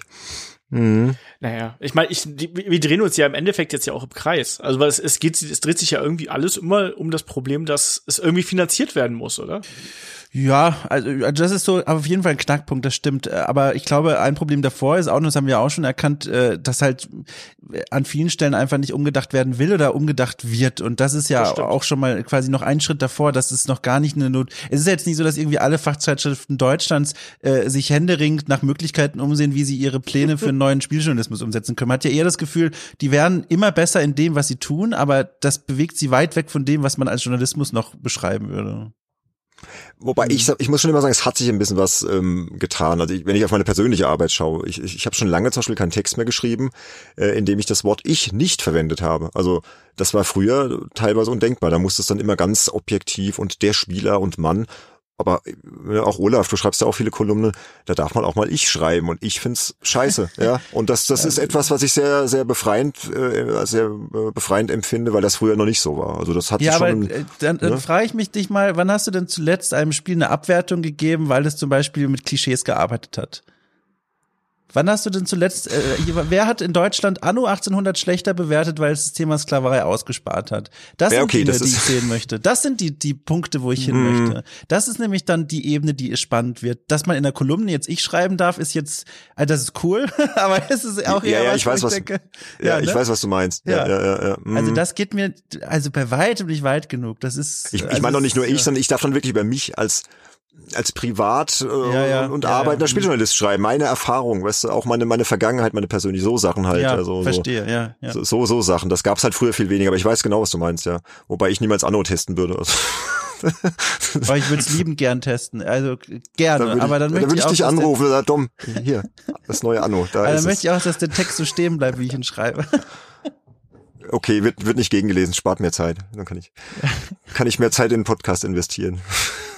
Ja, was, was mich noch äh, sehr interessieren würde, Dom, ähm, du hast ja, also es klingt für mich so, dass du eben auch sehr gerne mal äh, doch sehr verrückte Sachen äh, vielleicht auch textlich ausprobierst. Was war denn rückblickend betrachtet von den Texten, die du bis jetzt verfasst hast, so dein, weiß nicht, äh, dein besonders kreativer oder besonders abgedrehter Text, wo du sagst, hey, da bin ich auch im Nachhinein noch viele Jahre später stolz drauf, dass ich mich damals irgendwie dazu durchgerungen habe, das jetzt mal so auf die Art und Weise zu versuchen. Und das hat dann vielleicht auch noch eine super Resonanz hervorgerufen.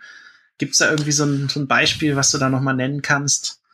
Also es geht nicht unbedingt äh, in die Richtung verrückt oder abgedreht. Ähm, es geht mehr in die Richtung Themen, wo ich sehr froh war, auch mich teilweise gegen Widerstände durchzusetzen und die veröffentlicht zu haben. Also vor allem, als ich noch in so einem Angestelltenverhältnis war.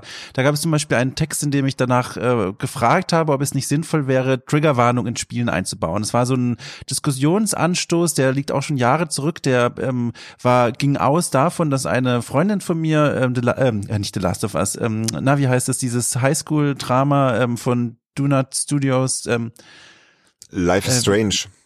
Ja, Life is Strange. Genau, Life is Strange, die erste Staffel damals ganz frisch erschienen, gespielt hat und oh, da gab es eine Szene, schön. das ist jetzt auch kein Spoiler oder so, aber da gibt es eine Szene, in der eine Schülerin im Spiel sich aufs Schuldach stellt und droht, sich umzubringen. Und das hat die Freundin von mir damals, ähm, die Bekannte, ähm, hart getriggert, weil die selber suizidal war und dann äh, war sie einige Wochen lang ganz, ganz, ganz mies unterwegs. Und das habe ich zum Anlass genommen, mhm. mal in diesem Text die Frage aufzuwerfen, ist das nicht mal was, worüber sich Entwickler Gedanken machen sollten? Und da war die Resonanz zum einen, also es liegt jetzt echt schon Jahre zurück, ganz viele Hassnachrichten für mich von Leuten, die das nicht lesen wollten und zum anderen aber auch Entwickler vor allem, die sich bei mir gemeldet haben und Indie-Entwickler auch und die gesagt haben so, da denken die mal drüber nach, die haben das so noch nicht gesehen und das war zum Beispiel cool. Oder mhm. ich habe bei der bei der GamePro mal eine Kolumne geschrieben, warum ich The Witcher 3 und Geralt einfach völlig Panne finde und das war auch nicht gedacht im Sinne von ich, ich kacke jetzt irgendwas an, was die Leute toll finden, sondern es nervt mich wirklich, mich nervt der Hype um das Spiel, mich nervt der Hauptcharakter und ich wollte das erklären und auch da gab es viele Widerstände, weil es dann hieß, oh, schwierig, die Leute werden das doof finden und so. Aber auch da habe ich mich dann durchgesetzt. Und das sind so Dinge, da, das, da bin ich, da bin ich stolz drauf, weil das halt, finde ich, wichtig mhm. ist, einfach solche Dinge auch mal zu thematisieren. Und das sind so Dinge, die mir, da würden mir noch andere einfallen, aber das ist zum Beispiel nur solche, solche Beispiele. Aber gleichzeitig. Schöne, schöne Beispiele, ja. Ja, gleichzeitig, ich weiß auch um die Beispiele, die nie erschienen sind, weil die Widerstände zu groß waren. Und das ist vielleicht ein mhm. Thema für, äh, für einen eigenen Podcast dann, aber deswegen weiß ich, diese Schublade, in der diese alten Themenvorschläge liegen, die nie angenommen wurden, die sind die Motivation für mich halt, da jetzt weiterzumachen als Selbstständiger und zu versuchen, Orte zu schaffen, wie jetzt eben zum Beispiel Okay Cool, wo sowas dann stattfinden kann. Das ist so diese, diese, diese Triebfeder.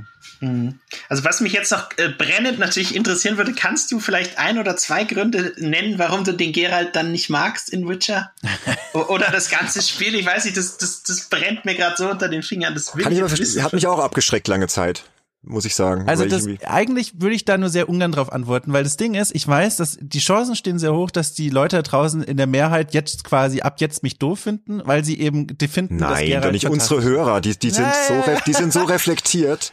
Und, ja, und das die, Problem die, ist, ich habe das einordnen. Kolumne, ich habe in dieser Kolumne darauf geachtet, dass ich das her, herleite und die Leuten das verständlich mhm. mache. Und ich fürchte, wenn ich das jetzt hier einfach so herunterbete, dann okay, wird das nicht klar. so stringent sein. Deswegen, da mache ich mich jetzt, glaube ich, angreifbarer, als es notwendiger ist. Aber ja, es ja. ist einfach, um es vielleicht ganz grundsätzlich zu sagen, dieser Typ ist für mich äh, ähm, emblematisch, äh, was schief laufen kann, zum einen mit Spielfiguren in einer Spielwelt und zum anderen vor allem auch, wie Redakteure den einfach geil finden. Und das ist auf zwei Ebenen für mich schwierig. Aber äh, ich gebe lieber dem Text mal raus dazu, äh, statt das jetzt hier nochmal in aller Kürze ja. zu erklären.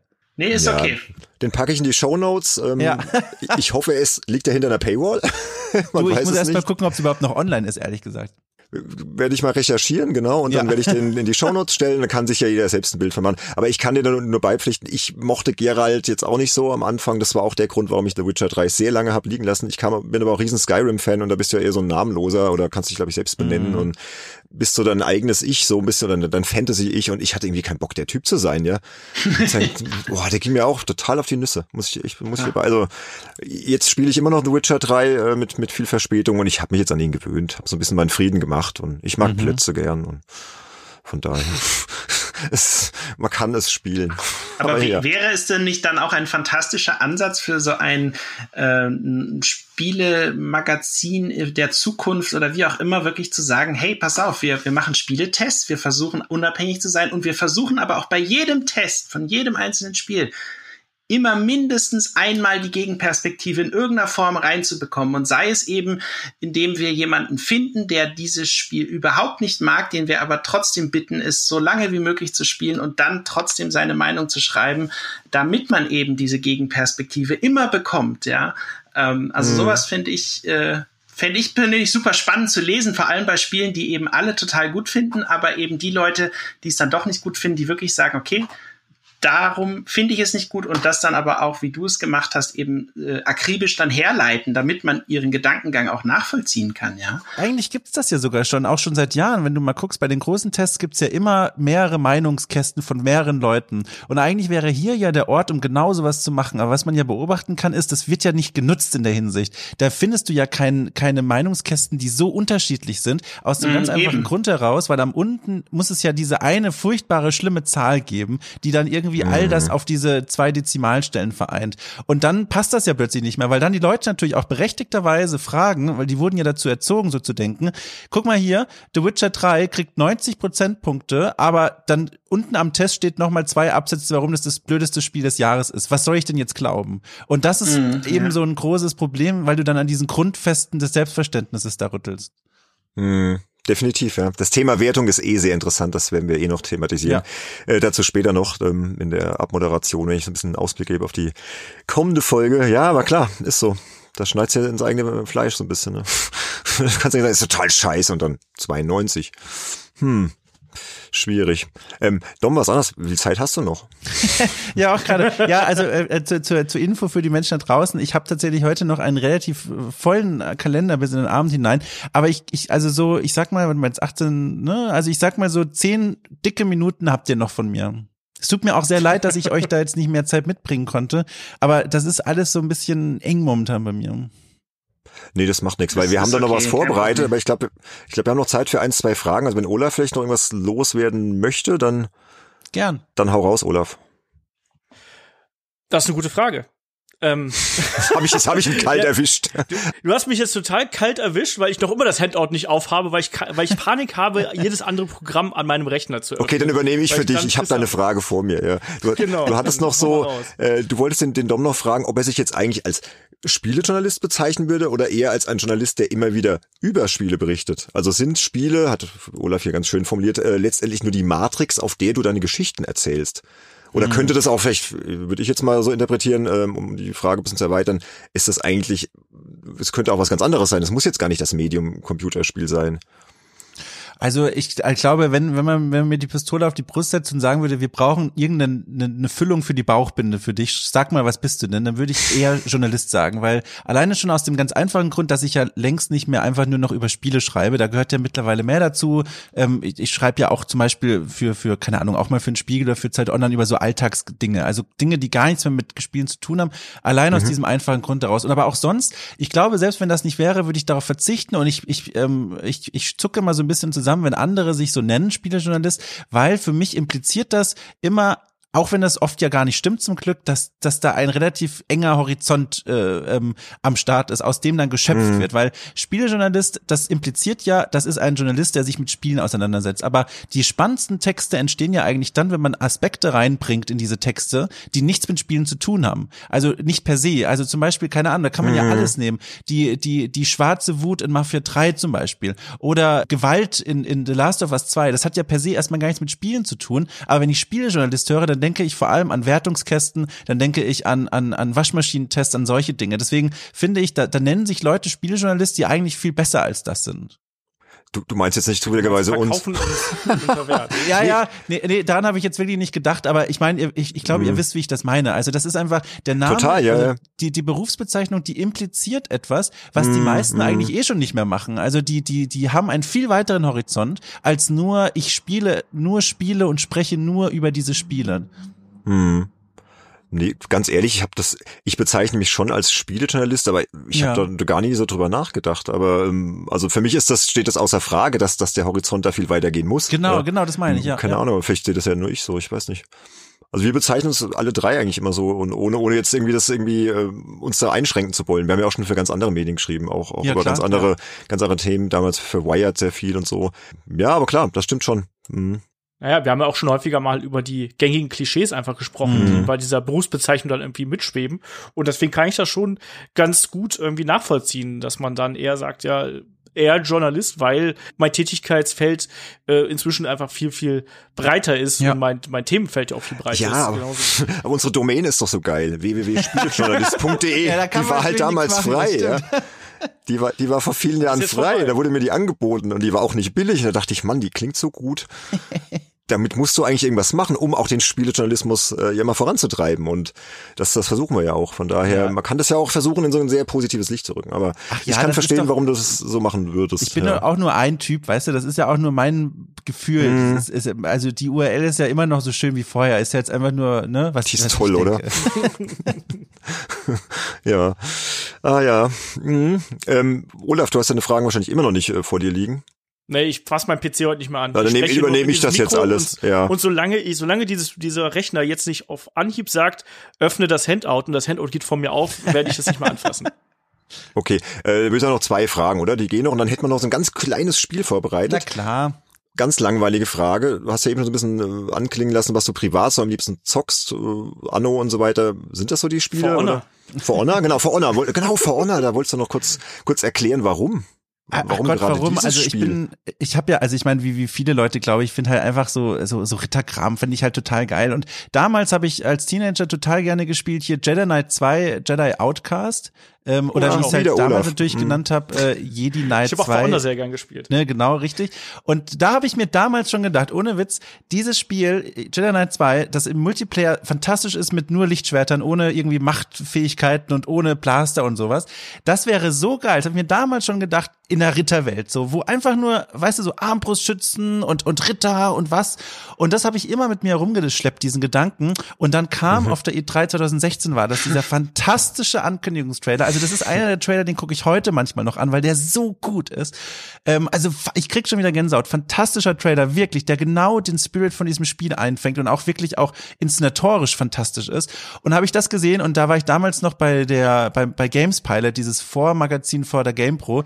Ähm, Da war ich angestellt und da haben wir das gemeinsam nachts geguckt während der E3 in der Redaktion und ich bin ich habe gejubelt, weil ich einfach nur wusste, jetzt wird mal dieses Spiel gemacht, was ich mir so gewünscht habe. In der in der Wahrheit dann war es jetzt nicht unbedingt überall das Spiel, was ich jetzt mir so vorgestellt hatte, aber es kam schon dem sehr nahe. Also das ist ein Spiel, was ich sehr gerne spiele. Ansonsten ähm, bin ich absolut riesengroßer Fan von Dungeon Crawlern und Rollenspielen allgemein. Das ist so, also ich liebe das einfach, mich in so eine Spielwelt zu werfen, egal ob jetzt isometrisch aus den 90ern oder in ein Open-World-Spiel und da einfach abzuhängen und mir alles mal anzugucken, so richtig schöne Spaziergänge zu machen, auch mal ohne Quests so durch Dörfer zu laufen, mit den Leuten zu quatschen, anzugucken, was haben die eigentlich an, wie sieht die Architektur bei denen aus, wovon ließen sich da die Entwickler inspirieren.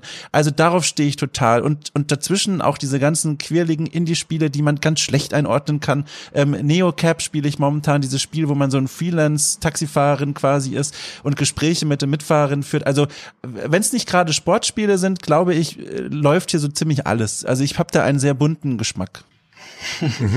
Okay, cool. Äh, Sönke, hast du noch eine Frage? Äh, ja, natürlich. Ich habe ja immer Ja. die, äh, Oh, oh ich Gott. immer dieses eine Thema, was ich in jedem, in jedem, äh, Screenshots. Genau. Screenshots, das sind Screenshots. ja, pass auf, äh, Dom, ganz einfache Frage. Äh, Jungs, war schön. Bis Ja, dann. gespannt. Ciao. Ähm, der Spielejournalismus hat sich ja textlich schon doch hier und da weiterentwickelt. Wie, wie kann er sich denn deiner Meinung nach optisch weiterentwickeln? Optisch weiterentwickeln, wie, wie meinst du optisch? Ja, also zum Beispiel, es gibt ja Hübschere Redakteure. Also äh, schau dir diverse US-Seiten an. Die schreiben teilweise wirklich fantastische Texte, aber sie benutzen alle Pressebilder. Finde ich persönlich Ah.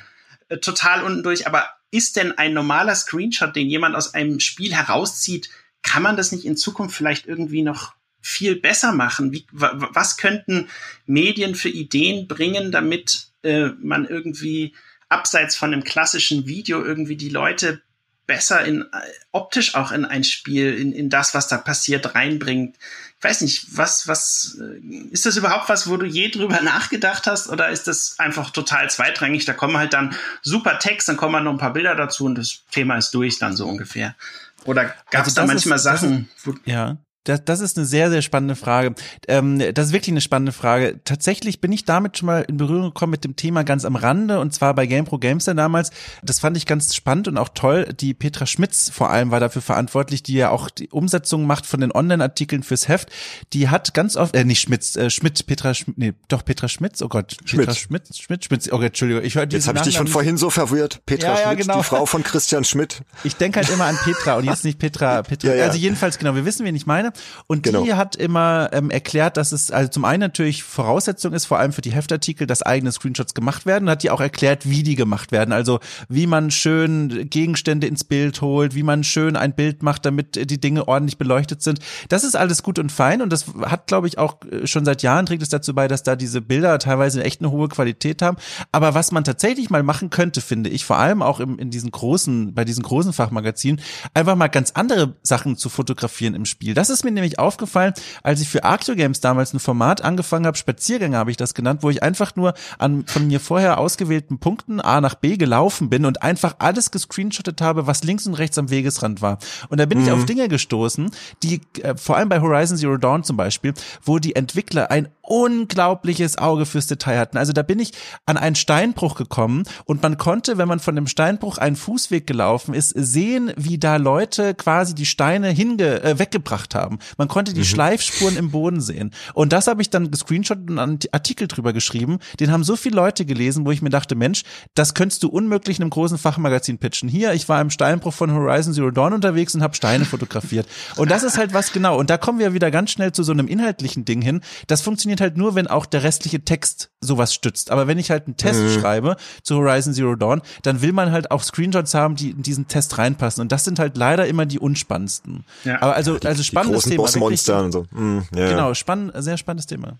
Ja, nee, finde ich toll, dass du auch, also jedem, den ich die Frage stelle, auch beim Richard Löwenstein, den wir jetzt gerade hatten, der hat auch äh, erzählt, wie verrückt es damals war, das Ganze noch irgendwie in so einer speziellen Kammer mit einer Spiegelreflexkamera ja. und Prozessorbremse. Das waren ja so die ganz ersten Zeiten und es entwickelt sich ja immer weiter und es wird sich auch in Zukunft weiterentwickeln.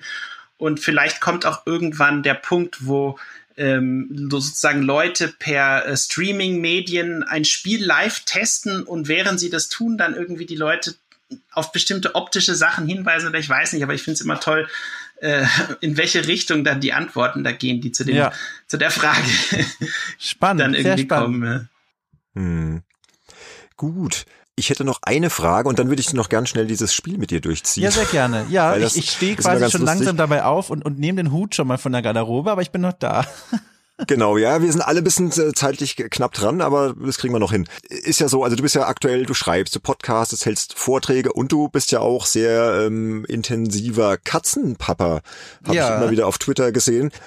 Wie siehst du dich denn so in zehn Jahren so in welcher Branche? Was, was machst du da?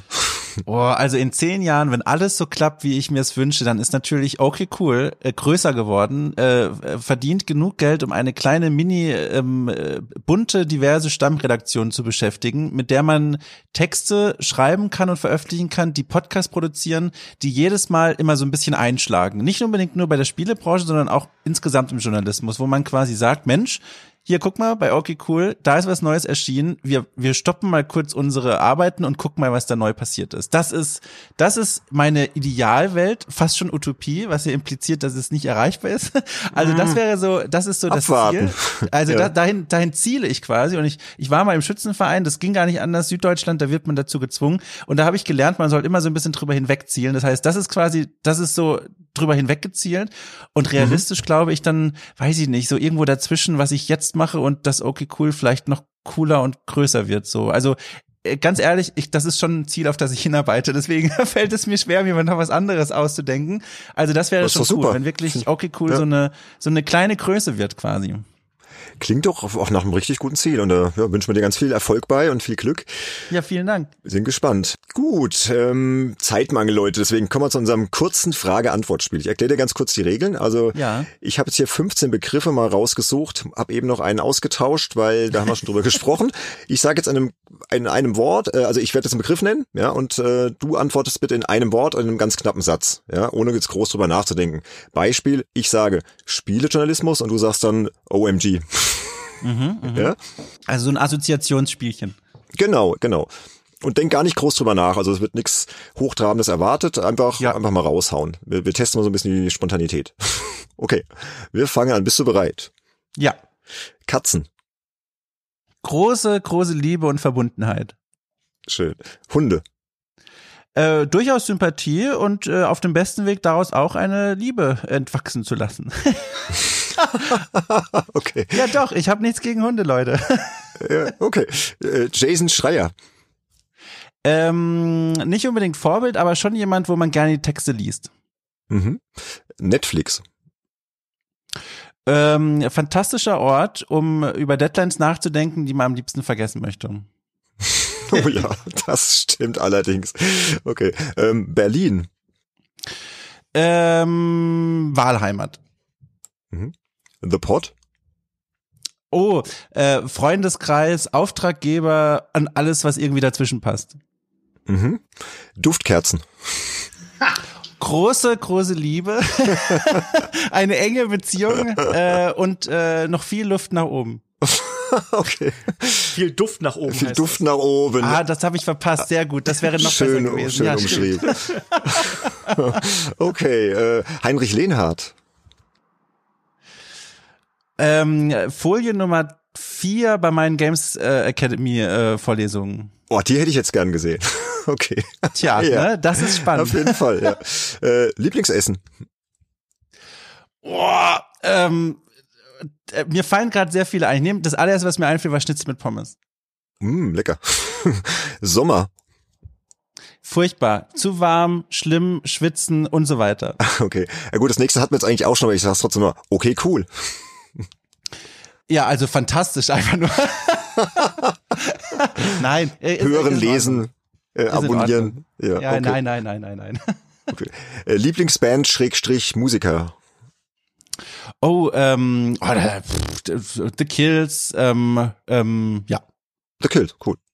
okay. Da sind so viele, dann ist schwierig. Ja, deswegen ist ja spontan. Kinder, Äh, fantastisch. meistens. Ja, also ich spreche als jemand, der keine äh, Alltagserfahrung damit hat. Okay. Äh, Rechtschreibfehler. Ähm, unbeliebt, aber immer wieder gesehen. ja, okay. Äh, Klassiker zum, äh, zum Ende. Games Insider. Äh, sehr sympathisch auf Distanz und noch sympathischer in der Nähe. Oh, Dankeschön. Schön. Sehr schön. Ja, Dom, das war richtig schön. Dann Ja. herzlichen Dank, dass du heute bei uns warst in dieser besonderen Jubiläumsfolge. Ich hoffe, für die Hörer war es jetzt nicht zu chaotisch hier zu viert. War für uns auch ein bisschen ungewohnt, weil das haben wir noch nie gemacht. Wir wollten es eigentlich auch nicht so oft machen. Wir haben gedacht, hey, Jubiläum ist mal was anderes, da darf es auch ruhig mal ein bisschen chaotischer zugehen, ein bisschen anders und ein bisschen spontaner alles. Und ich glaube, das haben wir doch ganz Genau. gut gemeistert, oder Jungs? Es war wunderschön. Ja, Ja, also, würde ich sagen. also äh, um das noch kurz, damit das nicht untergeht, äh, nochmal zu sagen, vielen, vielen Dank für die Einladung, wirklich. Ich habe es mir hier ganz am Anfang notiert, unbedingt nochmal zum Jubiläum gratulieren, weil ich Angst hatte, dass das untergeht. Und jetzt habe ich nochmal die Gelegenheit bekommen, weil du nochmal das angesprochen hast. Also herzlichen Glückwunsch. Und äh, es war mir ein, ein sehr großes Vergnügen, hier zu sprechen. Das merke ich schon daran, zum einen, dass ich sehr viel gesprudelt habe. Da nochmal Entschuldigung an alle da draußen. Und zum anderen, die Zeit ging sehr schnell rum, erschreckend schnell. Äh, deswegen, äh, es war mir eine große Freude. Uns ebenso. Ja, das stimmt, die Zeit ging wirklich schnell um und äh, die Zeit ist leider immer knapp hier. Äh, viel beschäftigte Spielejournalisten und Medienmenschen überall. Ich glaube, der Olaf hat auch noch was vor. Ja, ich habe noch Gut. genau vier Minuten. Ähm, Dom, willst du noch der Abmoderation beiwohnen? Du kannst auch noch hier bleiben. Du kannst du Ja, entscheiden. ich, also die zwei Minuten bleibe ich noch sitzen. Okay, dann würde ich sagen, dann, dann, dann nehmen wir dich in die Abmoderation rein. Ähm, ich wollte noch ganz kurz was anteasern. Ich hatte mir da noch so ein kleines Schmankerl überlegt. Also es wird äh, anlässlich des zehn, äh, zehnjährigen Jubiläums, wollte ich schon sagen, schön wär's, der zehnten regulären Folge äh, noch bald äh, ein kleines Schmankerl geben. Die werden wir auch im offenen Feed veröffentlichen, also haltet mal die Ohren offen, da kommt bald noch was. Ich verrate jetzt noch nicht, was es ist, ihr sollt ja so uns ein bisschen, ein bisschen verfolgen. Und das ist zwar hier unsere zehnte reguläre Folge, wir haben natürlich schon weitere Folgen veröffentlicht, nämlich auf Patreon für unsere Unterstützer. Muss ich auch nochmal darauf hinweisen, wir haben eine Kampagne laufen unter www.patreon.com slash gamesinsider ähm, und dort gibt's noch viele, viele weitere Podcasts von uns zu hören. Zum Beispiel äh, ein Bonusformat, das uns besonders am Herzen liegt, das heißt Making Max. Das geht jetzt ab sofort in Serie und da ist gerade die zweite Folge erschienen. Da geht's rund um den Amiga Joker. Da gehen wir in die Frühzeit des Spielejournalismus zurück und da hatten wir den Richard Löwenstein zu Gast. Sönke hat es eben schon kurz gesagt und ich glaube, Sönke, die Folge ist sehr gelungen, ne? War, war fantastisch. Also ich denke nur an dieses alte Fahrzeug, über das er gesprochen hat und so weiter. Und ich, mein Herz hüpft schon wieder. Genau. Also da viele tolle Insider-Infos, die er da noch ausgepackt Genau, das ist nur eins der Formate. Also da, wir produzieren halt so neben diesen regulären Folgen noch, noch andere Formate. Und wenn ihr sagt, hey, Games Insider gefällt uns, das ist cool, kommt doch einmal vorbei, schaut euch mal an und könnt uns sehr gerne unterstützen. Und danach geht ihr direkt noch zu OK Cool rüber und unterstützt den Dom noch. Und dann sind wir alle glücklich. Auf jeden Fall. Und wenn ihr uns äh, nicht monetär unterstützen wollt, ist das auch kein Problem. Ihr wisst ja wieder. Schickt uns Essen Genau. und Kleidung. Der Benedikt besonders. Genau, ich sitze ja hier wie gesagt als als armer äh, Journalist mit mit Löchern in der Hose vor dem vor dem äh, vor dem Rechner von 2004, der Echtster. nee, Spaß, aber ihr wisst ja, ihr könnt es auch anders unterstützen. Abonniert uns mal auf auf iTunes, auf Spotify, lasst mal eine, eine Rezension da, eine, eine nette Bewertung.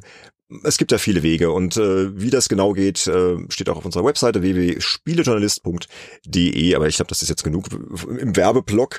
Wir haben auch noch einen anderen Blog, nämlich Dankesbekundungen, denn wir haben ja schon nette Unterstützer, Olaf. Wie heißen die nochmal, Olaf? Du weißt das. Du weißt genau, dass ich mein, mein Aber ich weiß es, ich weiß es. Aber ich wollte dich testen, ob du weißt, wie, wie, wie diese Unterstützerklasse so. heißt. Oh, äh, irgendwas mit Insider. Irgendwas mit Insider, genau. Sönke weiß es, Sönke? Ja, das Willst du es übernehmen? Sönke uns die einflussreichen Insider, zu denen gehören ah, genau, die der Falconer 75, JPS, Matt, äh, Nick Stable, dann der Sebastian Essner, Sebastian Hamers, der Spalter und Sven Mombasa. Also nochmal vielen Dank äh, speziell an euch, äh, dass ihr gleich äh, sozusagen in die einflussreiche Insider-Klasse eingestiegen seid und es gibt sogar jetzt seit kurzem einen Super Insider, der uns äh, jeden Monat äh, immerhin 25 Euro da lässt. Also das ist natürlich ganz fantastisch. Da kommt auch noch das Goodie Package und das ist der Pascal Wiederkehr, der auch hoffentlich in allen Folgen wiederkehrt als Unterstützer.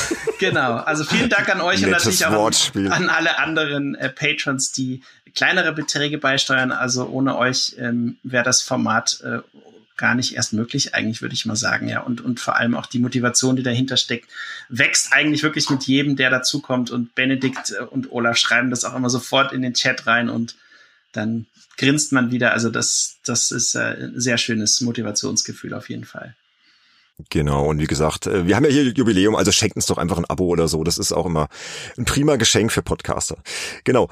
Dann äh, Folge 11, ähm, können wir schon mal kurz drüber sprechen. Ich hatte es vorhin ja schon mal gesagt, da wird es um das Thema Wertungen gehen. Äh, Arbeitstitel ist Die Sache mit den Wertungen und da werden wir über äh, Wertungssysteme sprechen, über Wertungen im allgemeinen Sinn und Unsinn, über die verschiedenen Wertungssysteme, die es gibt. Was soll das eigentlich alles, ja? Und wir werden aller Voraussicht nach sehr prominente Gäste wieder zu Besuch haben und eigentlich müsste der Dom gerade noch mal kommen. ich glaube, da könnte man auch wunderbar mit Dom noch mal drüber sprechen, über das Thema Wertungen. Bewertung und gerade über Sinn und Unsinn haben wir eben ja auch schon kurz angerissen. Ja, werden aber wohl zwei äh, andere nette Herren sein. Ähm, dann sind wir ja schon wieder zu viert. Oh Gott. Zu fünft. Zu sechst. Oh Gott, es werden immer mehr. Sind wir nicht im Urlaub? Nein. Ist niemand anders im Urlaub? Ich bin im Urlaub, ja. Nee, da bist du, wieder, bist du wieder da. Anfang September wieder da. Da bist du wieder da. Du bist da schon fest eingeplant, genau. Kann sich natürlich aus äh, gegebenen Anlässen noch alles spontan äh, vielleicht noch ändern, aber das ist so der Plan aktuell. Es wird auf jeden Fall äh, um Spielewertung gehen. Genau. Ja, Leute, und dann war's das eigentlich für heute. Die Jubiläumsfolge ist vorbei. War sehr schön. Ich bin auch ein bisschen gerührt, dass wir jetzt schon so lange dabei sind. ich glaube, ich spiele jetzt und mal For Honor. Ich, ich will das selbst nochmal erleben. sehr gerne. Honor ist super. Ich habe das ja. auch total gern gespielt. Ich habe es noch nie gespielt. Also, hm, jetzt macht er mich mal neugierig. Muss ich mal reinschauen. Ja, Dom, nochmal vielen, vielen Dank. Ja, sehr gerne. War sehr schön. Ähm, danke Jungs, danke an die Hörer und ich würde sagen, bis bald. Wir hören uns. Bis zum nächsten Mal. Macht's gut Tschüss. alle. Tschüss. Dankeschön euch da draußen. Bis zum nächsten Mal. Tschüss. Ciao, ciao.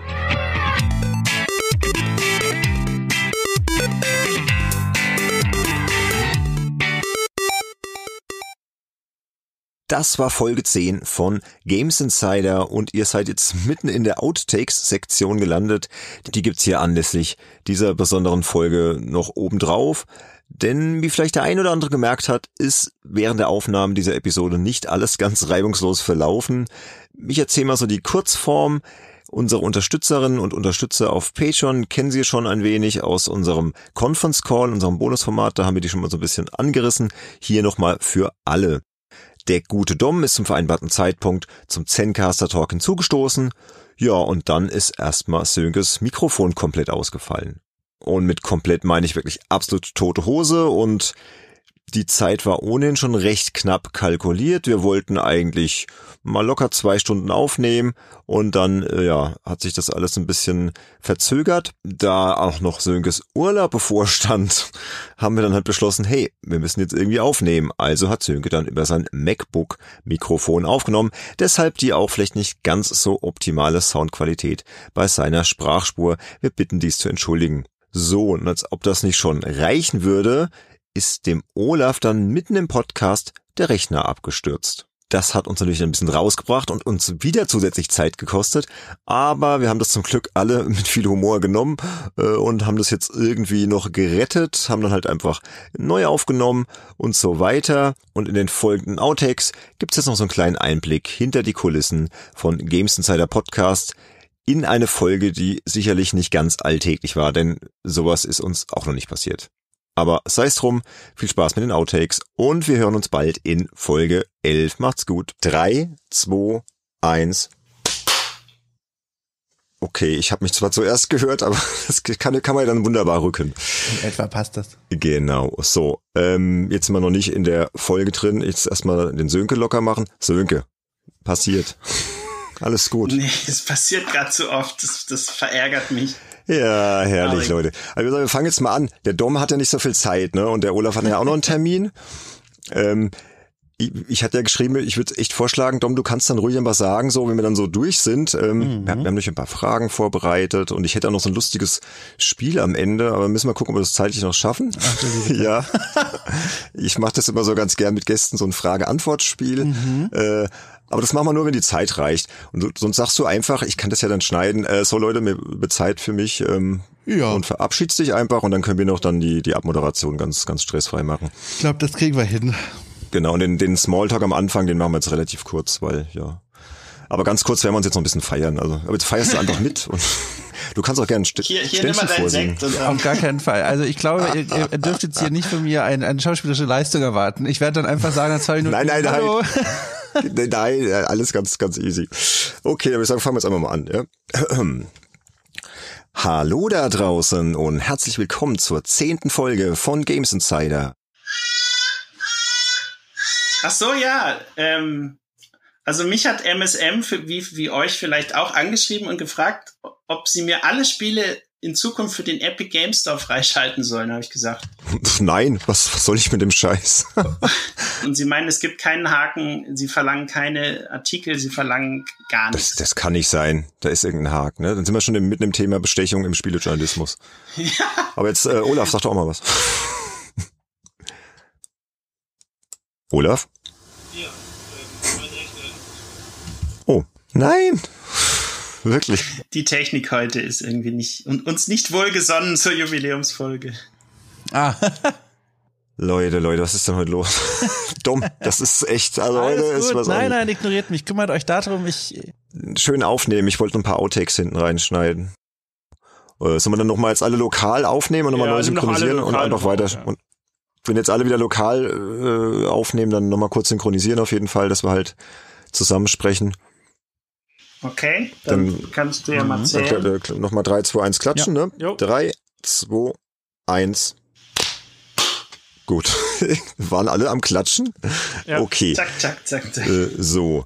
Ähm, wir waren jetzt, ähm, wo waren wir gerade? Wir waren über diese ganzen Abhängigkeit zu den Publishern und eigentlich sollte der Olaf jetzt mal irgendwas sagen. Genau. Zu dem ganzen Themenkomplex, Olaf. Vielleicht, ja, vielleicht steigt ihr gerade erstmal noch mal so ein, weil ich habe die letzten 40 Sekunden von euch nicht mehr gehört. Das heißt, ich weiß nicht, was ihr vorher gesagt habt. Was war das letzte, was du, wo du dich dann erinnern kannst? Äh, Sönke war irgendwas ähm, dran. Ja. Ähm, ja, was hatte ich denn gesagt? Ich hatte gesagt, dass eben, ja, solange ähm, äh, äh, ähm, äh, aber können wir mal weiter aufnehmen? Jetzt nicht hier ausbremsen, aber ähm, Olaf, bist du wieder genau, drin? Dann meinte ich noch so, Olaf, was meinst du dazu? Genau, Olaf sagt, mein Rechner ist abgestürzt. Ja gut, dann, dann antworte ich darauf. Das kriegen wir schon hin. Ihr wisst ja, ich bin der Schnittmeister.